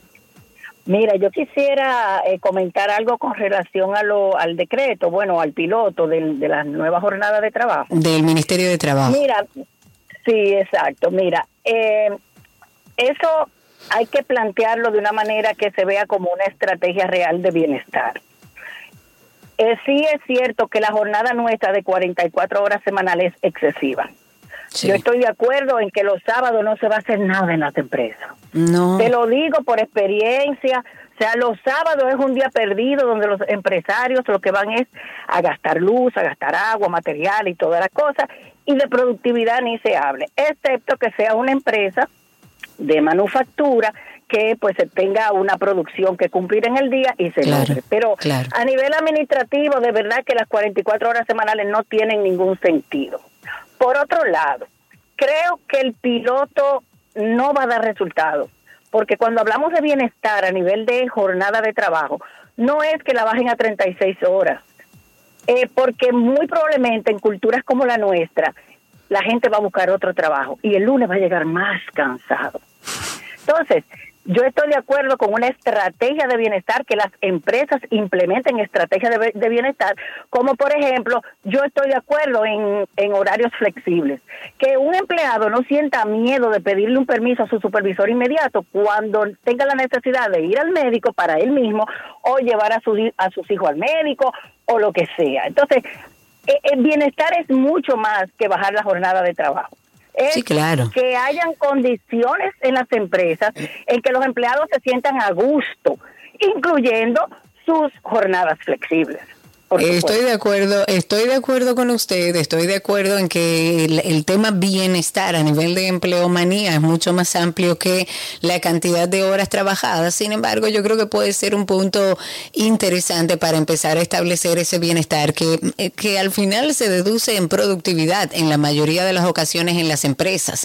Si hay un empleado que por la reducción de horas de trabajo decide conseguir otro trabajo, bueno, ya eso es una decisión personal y habrá que evaluar a nivel empresarial si luego eh, no sale lo contrario de ahí. Pero a mí no me parece una mala idea que se empiece a hacer movimientos y a explorar un poco cómo se puede generar mayor bienestar a la empleomanía y reducir las horas de trabajo. Seguimos con Raúl, mi amigo Raúl, ¿cómo estás?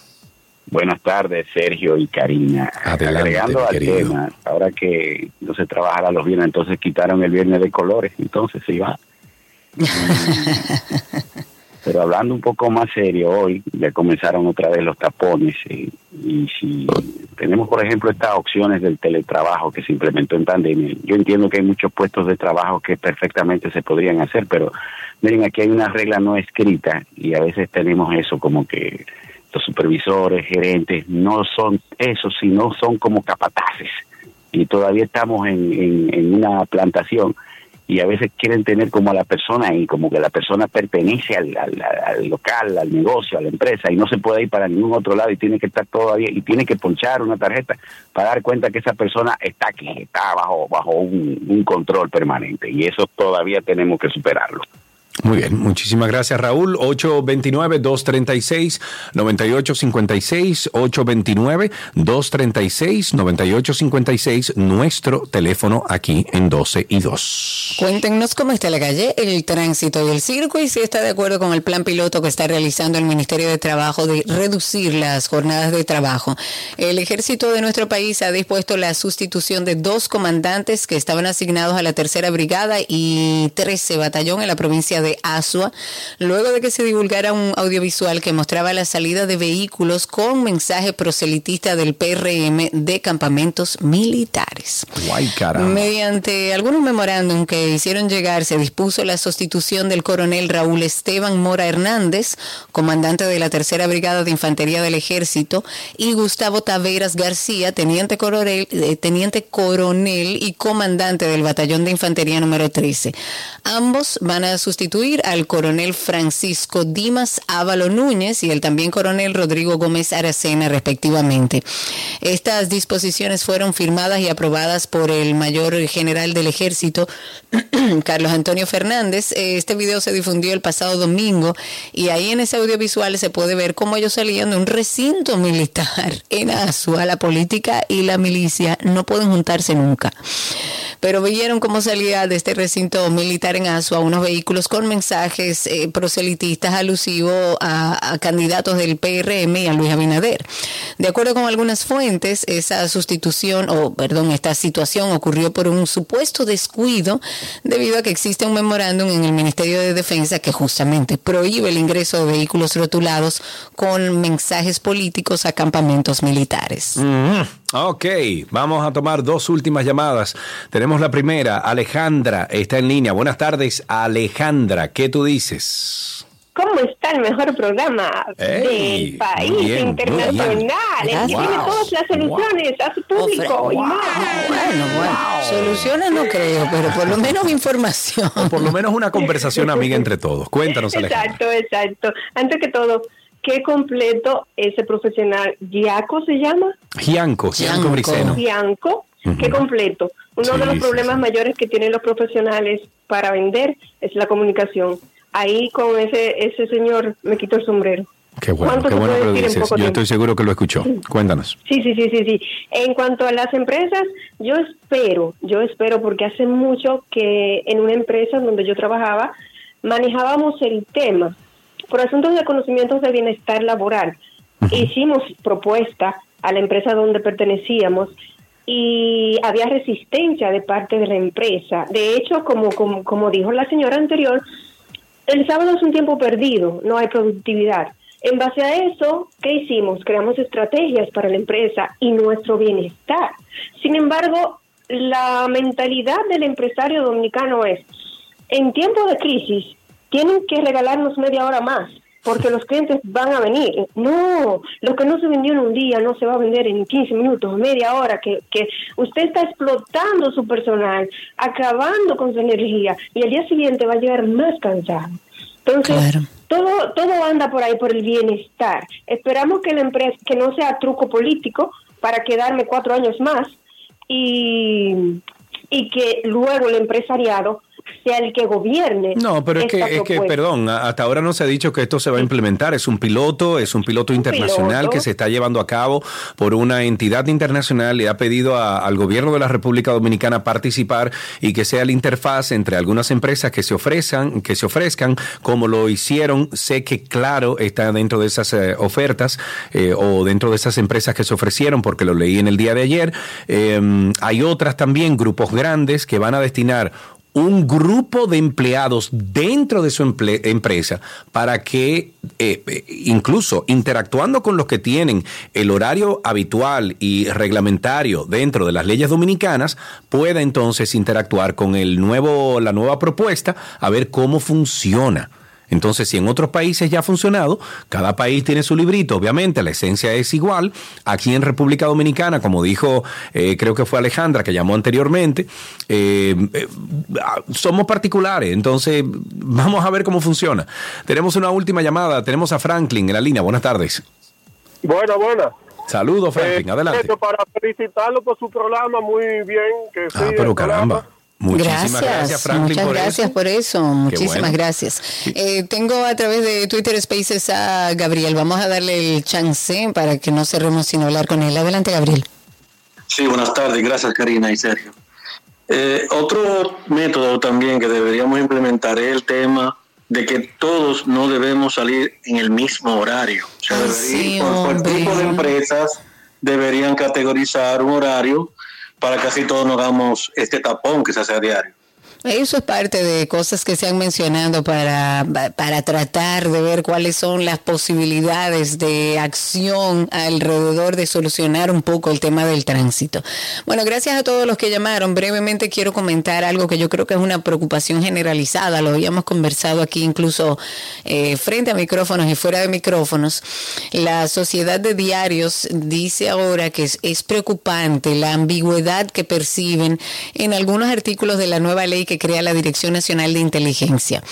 En concreto, ellos citan varios artículos y los posibles impactos en el ámbito de la libertad de prensa y los derechos y, el derecho a la privacidad y al secreto profesional. Luego de una Asamblea General Ordinaria que se hace anualmente en la que se escogió la nueva directiva, esta sociedad dijo que iniciará algunas consultas jurídicas de rigor para fijar una posición final sobre esta legislación, porque hay que leerlo y tomar el tiempo. Ellos mencionaron que, por ejemplo, en el artículo 11 obliga a todas las dependencias del Estado, instituciones privadas o personas físicas, sin perjuicio de las formalidades legales, a que le entregue a la Dirección Nacional de Inteligencia toda la información que ésta requiera sobre las cuales se tengan datos o conocimientos en, asuntos que pueden, según ellos, afectar la seguridad nacional. Entonces eso es muy ambiguo porque porque yo tengo que darle mi información, cuál va a ser ese procedimiento. Otro artículo también es el artículo 26 que establece sanciones penales como prisión menor de dos o tres años. Incluso se habló de multa desde 9 a 15 salarios mínimos del, del sector público contra quienes oculten informaciones requeridas por la DNI. Eso está muy ambiguo, muy amplio y no se establece bajo qué criterios el ciudadano, sobre todo las personas físicas, tienen que dar información. Eh, es bueno saber que la sociedad de diarios, eh, la Sociedad Dominicana de Diarios, está trabajando en hacer un levantamiento de esta información y plantear su postura. Deberíamos hacerlo todos. Con esto finalizamos Tránsito y Circo. Gracias por la sintonía. Tenemos mucho más contenido para ustedes. Está en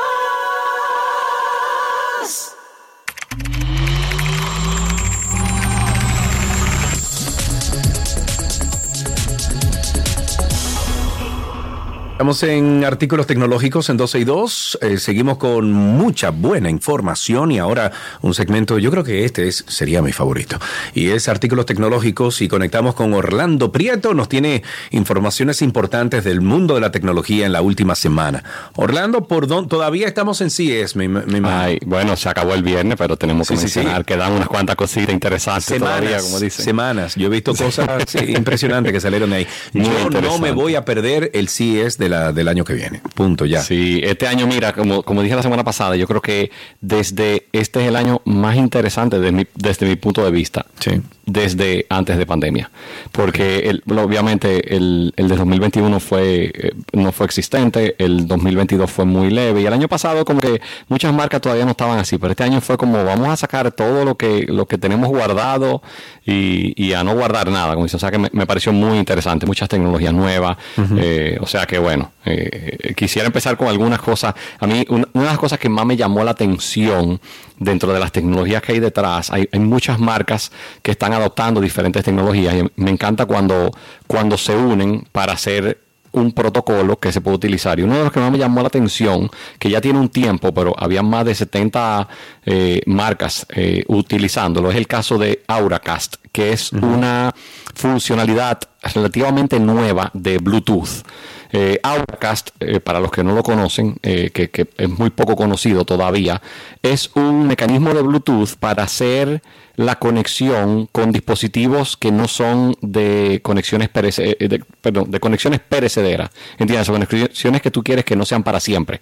No es lo mismo cuando tú compras una bocinita, por ejemplo, o unos audífonos con tu celular, que tú lo vas a poner, tú sabes que siempre va a estar pareado o con tu celular o con tu tableta. En cambio, imagínate tú cuando tú vas a un hotel y tú te, te pasas dos días y tú quieres conectarte a eso. Pero uno de los ejemplos que más me llamó la atención, como para tratar de que la gente entienda un poco de qué es esto, imagínate tú ahora mismo que estás en un aeropuerto y tú estás en la, en la puerta de embarque y, y te, estás sentado y hay una televisión que por lo general están en, en silencio. Tú puedes perfectamente con, con algo que tenga, igual como te conectas a un Wi-Fi, conectarte a ese Bluetooth al, al- por, por Auracast y tú puedes escuchar lo que tenga esa televisión y lo pueden estar escuchando 30, 40 personas más. y me voy un paso más, que es lo que me gusta del ejemplo. Tú estás ahora mismo con tu música, tú estás trabajando, eh, esperando que tu avión, eh, que, que tengas la salida, por ejemplo, y tú te puedes conectar muy posiblemente, si tiene ahora CAS, que es la intención, al sistema de perifoneo de- del gate. Entiéndase que si dicen hay un cambio de hora, algo así, y tú tienes tu música y no los escuchas por la bocina, eso tú lo puedes tener dentro de tus mismos audífonos, aunque tú estés escuchando Spotify de tu computadora o de tu Ok, Ok, ok. Entonces, es un tema un poco, eh, es un poquito complejo de entender, pero creo que es algo que va a ser muchísima más facilidad para todo este tipo de cosas. O sea que eh, había muchas marcas detrás de eso. Pregunta para Eh, ti, hablando de, de esas conexiones, yo diría que temporales. Eh, no existe, me imagino que sí, que existe. Y yo sé que tú vas a saber eh, a cómo llegar a eso. Eh, ¿Hay algún tipo de dispositivo, un router inalámbrico, que tú le puedas decir, mira, cada semana cámbiame el código eh, o el password del Wi-Fi o algo por el estilo? Hay muchas partes para en, en Wi-Fi, hay muchas opciones. Muchos de los empresariales se pueden hacer ya con políticas. Te puedo decir, hay muy pocos realmente de los eh, orientados a residenciales que permiten eso. Pero, por ejemplo, te puedo decir, hay, hay casos de, de software muy avanzados. Por ejemplo, los routers tipo los Asus, que tú has visto que tienen seis antenas, que son aparatos así, tienen muchas partes de, de lo que es corporativo que llevan, pues normalmente en ambientes corporativos lo que tú haces es que tú pones políticas ya internas. Por ejemplo, mira, la clave se vence cada tres meses y él automáticamente te va a mandar un correo y te dice, me la tienes que cambiar y si no, se bloquea. Entonces lo puedes hacer. También se hace el tema de limpieza. Eh, por ejemplo, hay muchos dispositivos empresariales, eh, poniendo, siguiendo con el mismo ejemplo de Bluetooth, que tú puedes poner ahora mismo en muchas marcas comerciales de televisión, te puede borrar todo el Bluetooth eh, una vez cada 15 días, por ejemplo. Como sí. muchas, si son de ambientes públicos. O sea que existen, la realidad es que lamentablemente en la mayoría de, de casos de uso no empresarial, como son funcionalidad para un tipo de personas tan específica que no se hace. Aunque ahora mismo hay algunas marcas que por los casos de, de los alquileres a corto plazo lo han empezado a hacer. eh, que limpien ese tipo de cosas, tipo los Airbnb, todo eso. O sea que tiene esa tendencia eh, dentro de ese universo. Si tienen alguna pregunta para Orlando sobre tecnología, ahora es el momento de hacerla. 829-236-9856. 829-236-9856. Nuestro teléfono aquí en 12 y 2. ¿Qué más eh, tienes de Otra lado? Que me llamó muchísimo la atención. Espérate, por ejemplo, hay una eh, un momentito, Karina, sí. quédate con Sí, sí. Orlando ahí, que me vienen a traer algo a la puerta. Vengo ahora. Adelante, adelante. Otra cosa que me, que me llamó mucho la atención, hay una compañía que se llama eh, Infinix que lanzó un, presentó un modelo de una tecnología inalámbrica, pero un poquito más de carga inalámbrica, un poco más inalámbrica. Entiéndase, de la carga no es por contacto, sino a- hasta unas cerca de 8 pulgadas, lo cual me pareció súper interesante Explícame eso. O sea, yo no, a 8 Tú tienes pulgadas de la a base 8 y pulgadas carga. del cargador y el carga, exactamente. Han existido varias marcas, eh, Oppo lo hizo y Xiaomi lo hicieron en su momento, pero, pero nunca tuvieron mucho despegue. Pero esto es una compañía que está lanzando un, un tema que no es que es súper inalámbrico, como que tú vas a poner un cargador eh, en la mesa y tú vas a estar en un sillón y te cargando, pero me parece interesante porque ya no tienes que interactuar con el, con el cargador per se. Eh, todavía la mayoría de cosas de, de los cargadores inalámbricos, eh, la mayoría son eh, tienen un magneto, tienen un imán que se pega, tú entiendes, Claro. tiene forma, pero a veces te pasa que lo conectas, lo pones quizá en una posición que no es y a la media hora te das cuenta, ay, mira, no cargó. Entonces, imagínate que lo tengas en tu mesita de noche y tú sepas que con que simplemente lo pongas arriba de la mesita de noche, no importa boca arriba, boca abajo, como sea, él esté cargando. Entonces, Claro. eso es un poco de. eh, me pareció interesante. si eso empiezan a asumirlo, otro tipo de marcas. Todavía tiene una- lo que cargas a 5 watts, eh, entiéndase, eso es bastante bajo. No es algo que te va a hacer una carga rápida, pero la intención es que tú lo puedas poner en un escritorio y que siempre que lo pongas, el, el aparato se mantenga cargándose y no tengas tú que estar interactuando con, con él poco a poco. Perfecto. Tengo a Joaquín aquí a través de Spaces que tiene aparentemente una pregunta para ti. Adelante, Joaquín. Gracias, Karina, por la oportunidad. Buenas tardes, Orlando. Bienvenido. Hola, hola. Adelante, Joaquín. Hello. Mm, mm, Se nos fue Joaquín. A ver, Joaquín, te doy un chancecito más. ¿Estás ahí? No, se nos fue Joaquín. ¿Qué otra cosa tenemos, eh, Orlando? Otra cosa, hubo un, un lanzamiento dentro de, de los bastante interesante, fue el caso de, de Asus, que, que lanzó unos, unas lentes eh, que se llaman Air Vision, son unos lentes básicamente para, eh, como si fueran unos lentes inteligentes, muy de moda ahora mismo, lógicamente, como Apple viene con lo suyo, pero esto es un poquito más eh, orientado, no a la experiencia de toda la realidad virtual, sino a la experiencia de tú tener un par de monitores adelante, de, de poder ver pantallas, eh, que es algo que aparenta, que es algo que va a venir mucho este año con todo el tema de, de la misma privacidad. Tú puedes estar en un avión y tú puedes meter eso y poder conectar una computadora y, y- y conectarte. Son lentes mucho más económicos de, de lo que hay en el mercado ahora mismo, pero eh, las personas que tuvieron la oportunidad de probarlo dicen que, que se ve bastante bien. O sea que eh, es una tecnología que aparentara que va a seguir despegando dentro de lo que, lo que sigue el año. Ok, eh, Orlando, como tú siempre estás enterado de, de interconexiones, etcétera, ¿está pasando algo en algunas de las redes de internet aquí en el país? Ayer hubo un inconveniente dentro de, hubo un inconveniente general, digamos, hubo una, digamos que un accidente eh, y, y tuvo un corte de unos cables que Pero no hoy seguimos trabajando en eso, ¿verdad? se siguen, yo no tengo que ver con eso, Claro. pero, No, yo pero sé, sí pero- pasa, y es bastante general. Eh, O sea que, que sí, lamentablemente Sí, sí, sí. desde ayer O sea, ha pasado no y bueno. Estoy hablando de una, de una compañía en particular, es todo. Literalmente, es un Eh, tema nacional, digamos. Sí. Y, pero qué tan difícil fue, dónde fue, fue en la capital, fue en alguna carretera. Eh, Bueno, la información no es, eh, eh, no sé qué tan público y qué tan oficial la información, pero hubo un tema con unos, unos cables que se llaman interurbanos eh, y nada, hubo un tema de conectividad importante y bueno, ayer, ayer muchas empresas importantes sufrieron temas de, de conectividad. sabes, eh, estábamos diciendo, Karin y yo, que en, ocasiones como esta, las compañías de teléfonos todas deberían de tener la, mm, ni siquiera es la responsabilidad, es la transparencia de decirle, señores, pasó esto. ¿Por qué? Porque mucha gente hoy en día depende de una buena conexión de Internet, ya sea para trabajo, Sí. ya sea para, para cosas personales. Ya. Entonces, si se, si se notifica algo como esto, uno puede hacer eh, ajustes para uno entonces no ser afectados. A mí me, me preocupa, y a Karina también le preocupa, y venimos hablando de esto, de que no se diga nada. Mi hermano, Es pasó. correcto. O sea, ¿cuál es, el, ¿cuál es el bulto? Pasó y punto. Ayer, te puedo decir, varias empresas hicieron, en, mi caso tuve que, hacer una notificación por un tema que hubo por, esa misma eh, eh, falla y que lamentablemente algunos usuarios estaban sufriendo de eso.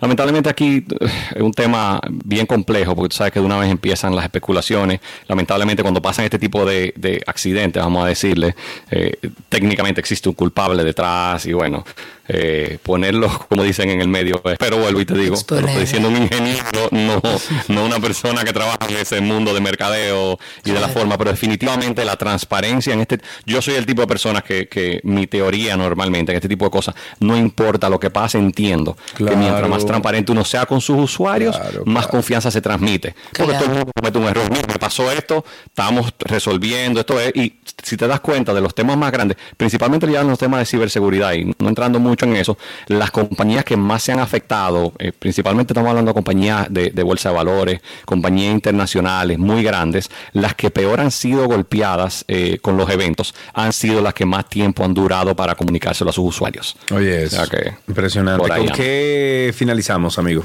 Mañana es el evento, el, el Samsung Unpacked, que este año lo avanzaron bastante con respecto a los últimos años, donde se espera que salga ya toda la familia de, de los S24, de los Galaxy S24, o sea que eh, ellos esperaron justo después de CES eh, de hacer todos sus lanzamientos relacionados con, con tecnología en general y ahora van con la parte de, de dispositivos móviles y celulares. Hay, hay muchas expectativas, eh, principalmente con todos los temas de qué van a integrar con inteligencia artificial y algunos temas de lo que le llaman los fitness trackers, los dispositivos de, eh, activos de ejercicio. O sea que, que nada, eso es mañana eh, cerca del mediodía, hora dominicana. A Muy ver qué, qué salen. Excelente. Orlando, como siempre, muchísimas gracias. Eh, ¿Quién fue que se fue ahí? Ah, fue Cristi. Eh, pues sí, muchísimas gracias por todas las informaciones que nos proveíste en el día de hoy. Eh, te voy a mandar un link de algo que le estoy recomendando a todo el vivo. Yo sé que a ti te va a encantar. El gato tiró un teleprompter nuevo y está de toro. de- pero, Uf, óyeme, loco, ya compré, ya lo compré. Viene por ahí. No me imagino. Eh, 270 dólares y mira, dieron en la Diana, loco, en la Diana. Te voy a Qué mandar chulo. el link ahora para que lo veas.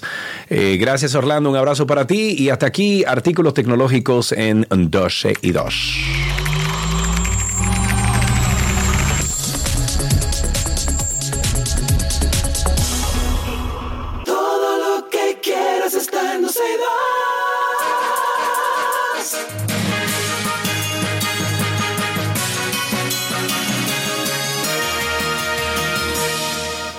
Estamos con nuestras informaciones actualizadas. De los 26.351 privados de libertad que están en algún recinto carcelario en el país, solo el 59.3% son preventivos, es decir, 15.628 podrán ejercer el voto penitenciario específicamente en la elección del nivel presidencial en mayo de este año.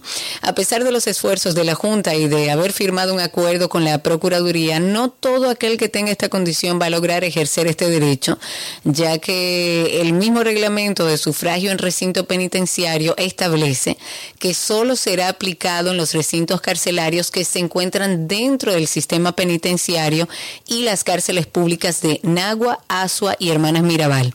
Esto significa que de 50 centros penitenciarios que tiene el país distribuidos, solo en 21 serán constituidos los colegios electorales penitenciarios. Oh, Dios mío, pero tú sabes qué, tenemos que ir y actualizar sobre... Y si todo esto fuera poco, caiga aquí, caiga. Tengo tentáculos.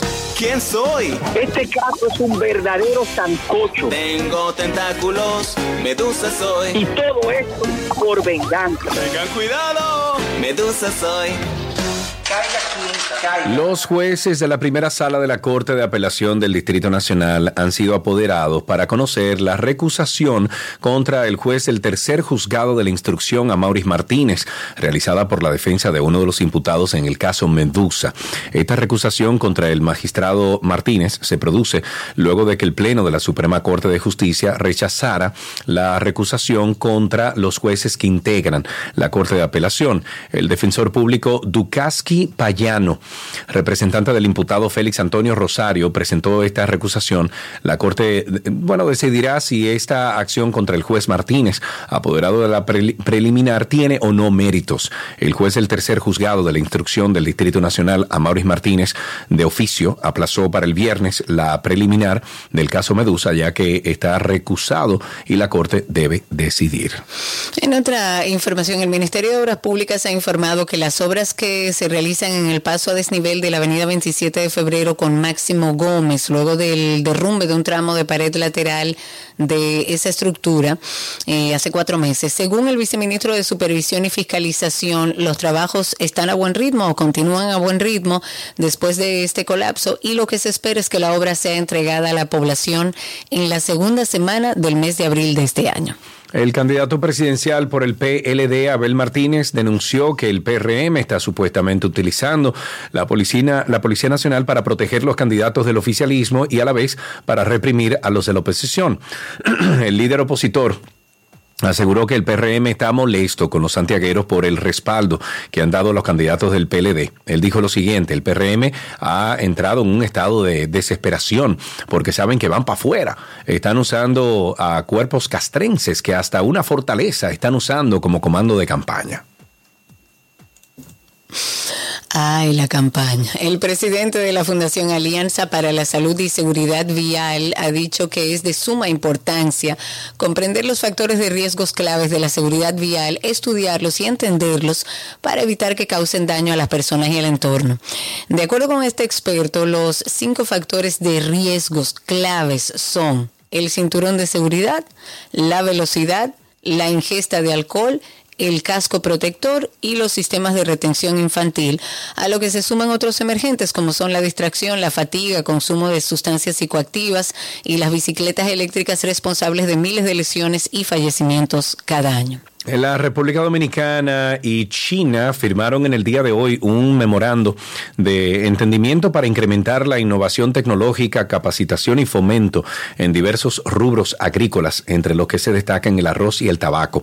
Este memorando comprende la cooperación técnica de mitigación y ahorro de agua en el sector arrocero, pero también en la pesca y agricultura, la plantación de cultivos tropicales, control y prevención de plagas, eh, mecanización agrícola, investigación, capacitación de personal.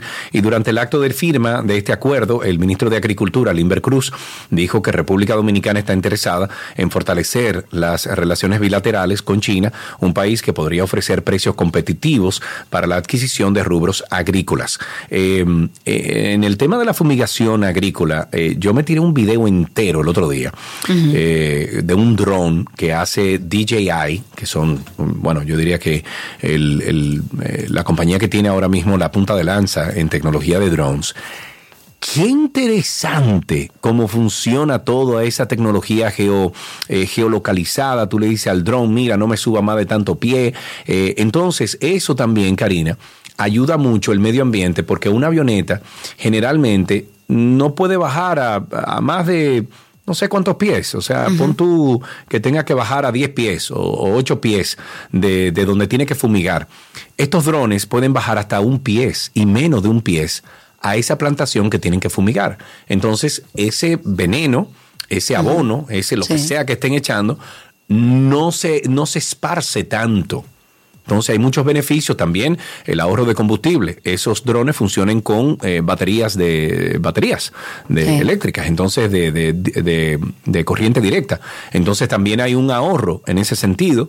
Eh, Interesantísimo. Ojalá que dentro de ese plan de fortalecer eh, las tecnologías en cuanto a la agricultura puedan ponderar eh, ese tipo de- de- de implementación tecnológica. En otra noticia, y luego de realizar un llamamiento a la desobediencia civil, el ex senador Guy Philippe solicitó a la policía y al ejército de Haití apoyar al pueblo en lo que ha calificado como una revolución para cambiar el gobierno de ese país. En su mensaje, Philippe sostuvo que no viene a dar un golpe de Estado, sino a decirle al pueblo que debe ser el promotor de su propio cambio y que debe participar y entender que ese es su trabajo. También exhortó a la Policía Nacional en Haití que tiene la obligación de acompañar al pueblo, ya que está para proteger y servir, a la vez de pedirles que no acepten intimidaciones con amenazas de cancelación. El Consejo de Regidores del Distrito Nacional dejó sobre la mesa un proyecto de resolución que busca donar unos terrenos propiedad de la alcaldía capitaleña en el municipio de Guerra para asentamientos sociales. La pieza estaba dentro de la agenda del día de hoy, en la que se conocieron tres informes de las comisiones de presupuesto y finanzas relacionadas con la reformulación presupuestaria 18, 19 y 20 del pasado año 2023. Y finalmente, el Instituto Nacional de Bienestar Estudiantil inició el proceso integral de inspección en las cocinas de más de 2.000 micro, pequeñas y medianas empresas participantes en esta nueva licitación pública nacional para el almuerzo escolar. El objetivo, garantizar durante los próximos años lectivos la calidad de los alimentos servidos en, en las escuelas dentro de la jornada extendida a través del PAE, que es el Programa de Alimentación Escolar. Con esto finalizamos estas noticias actualizadas aquí en 12 y 2.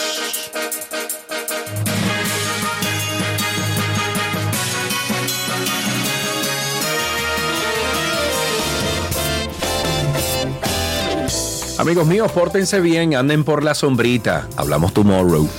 Sí, señor. Recuerden nuestro podcast de After Dark, Karina y Sergio After Dark. Váyase directamente a nuestro Instagram. Nos encuentra así mismo, Karina y Sergio After Dark. Denos a seguir y ahí mismo está el enlace para que pueda escuchar todo el contenido. Será hasta mañana. Chau, chau.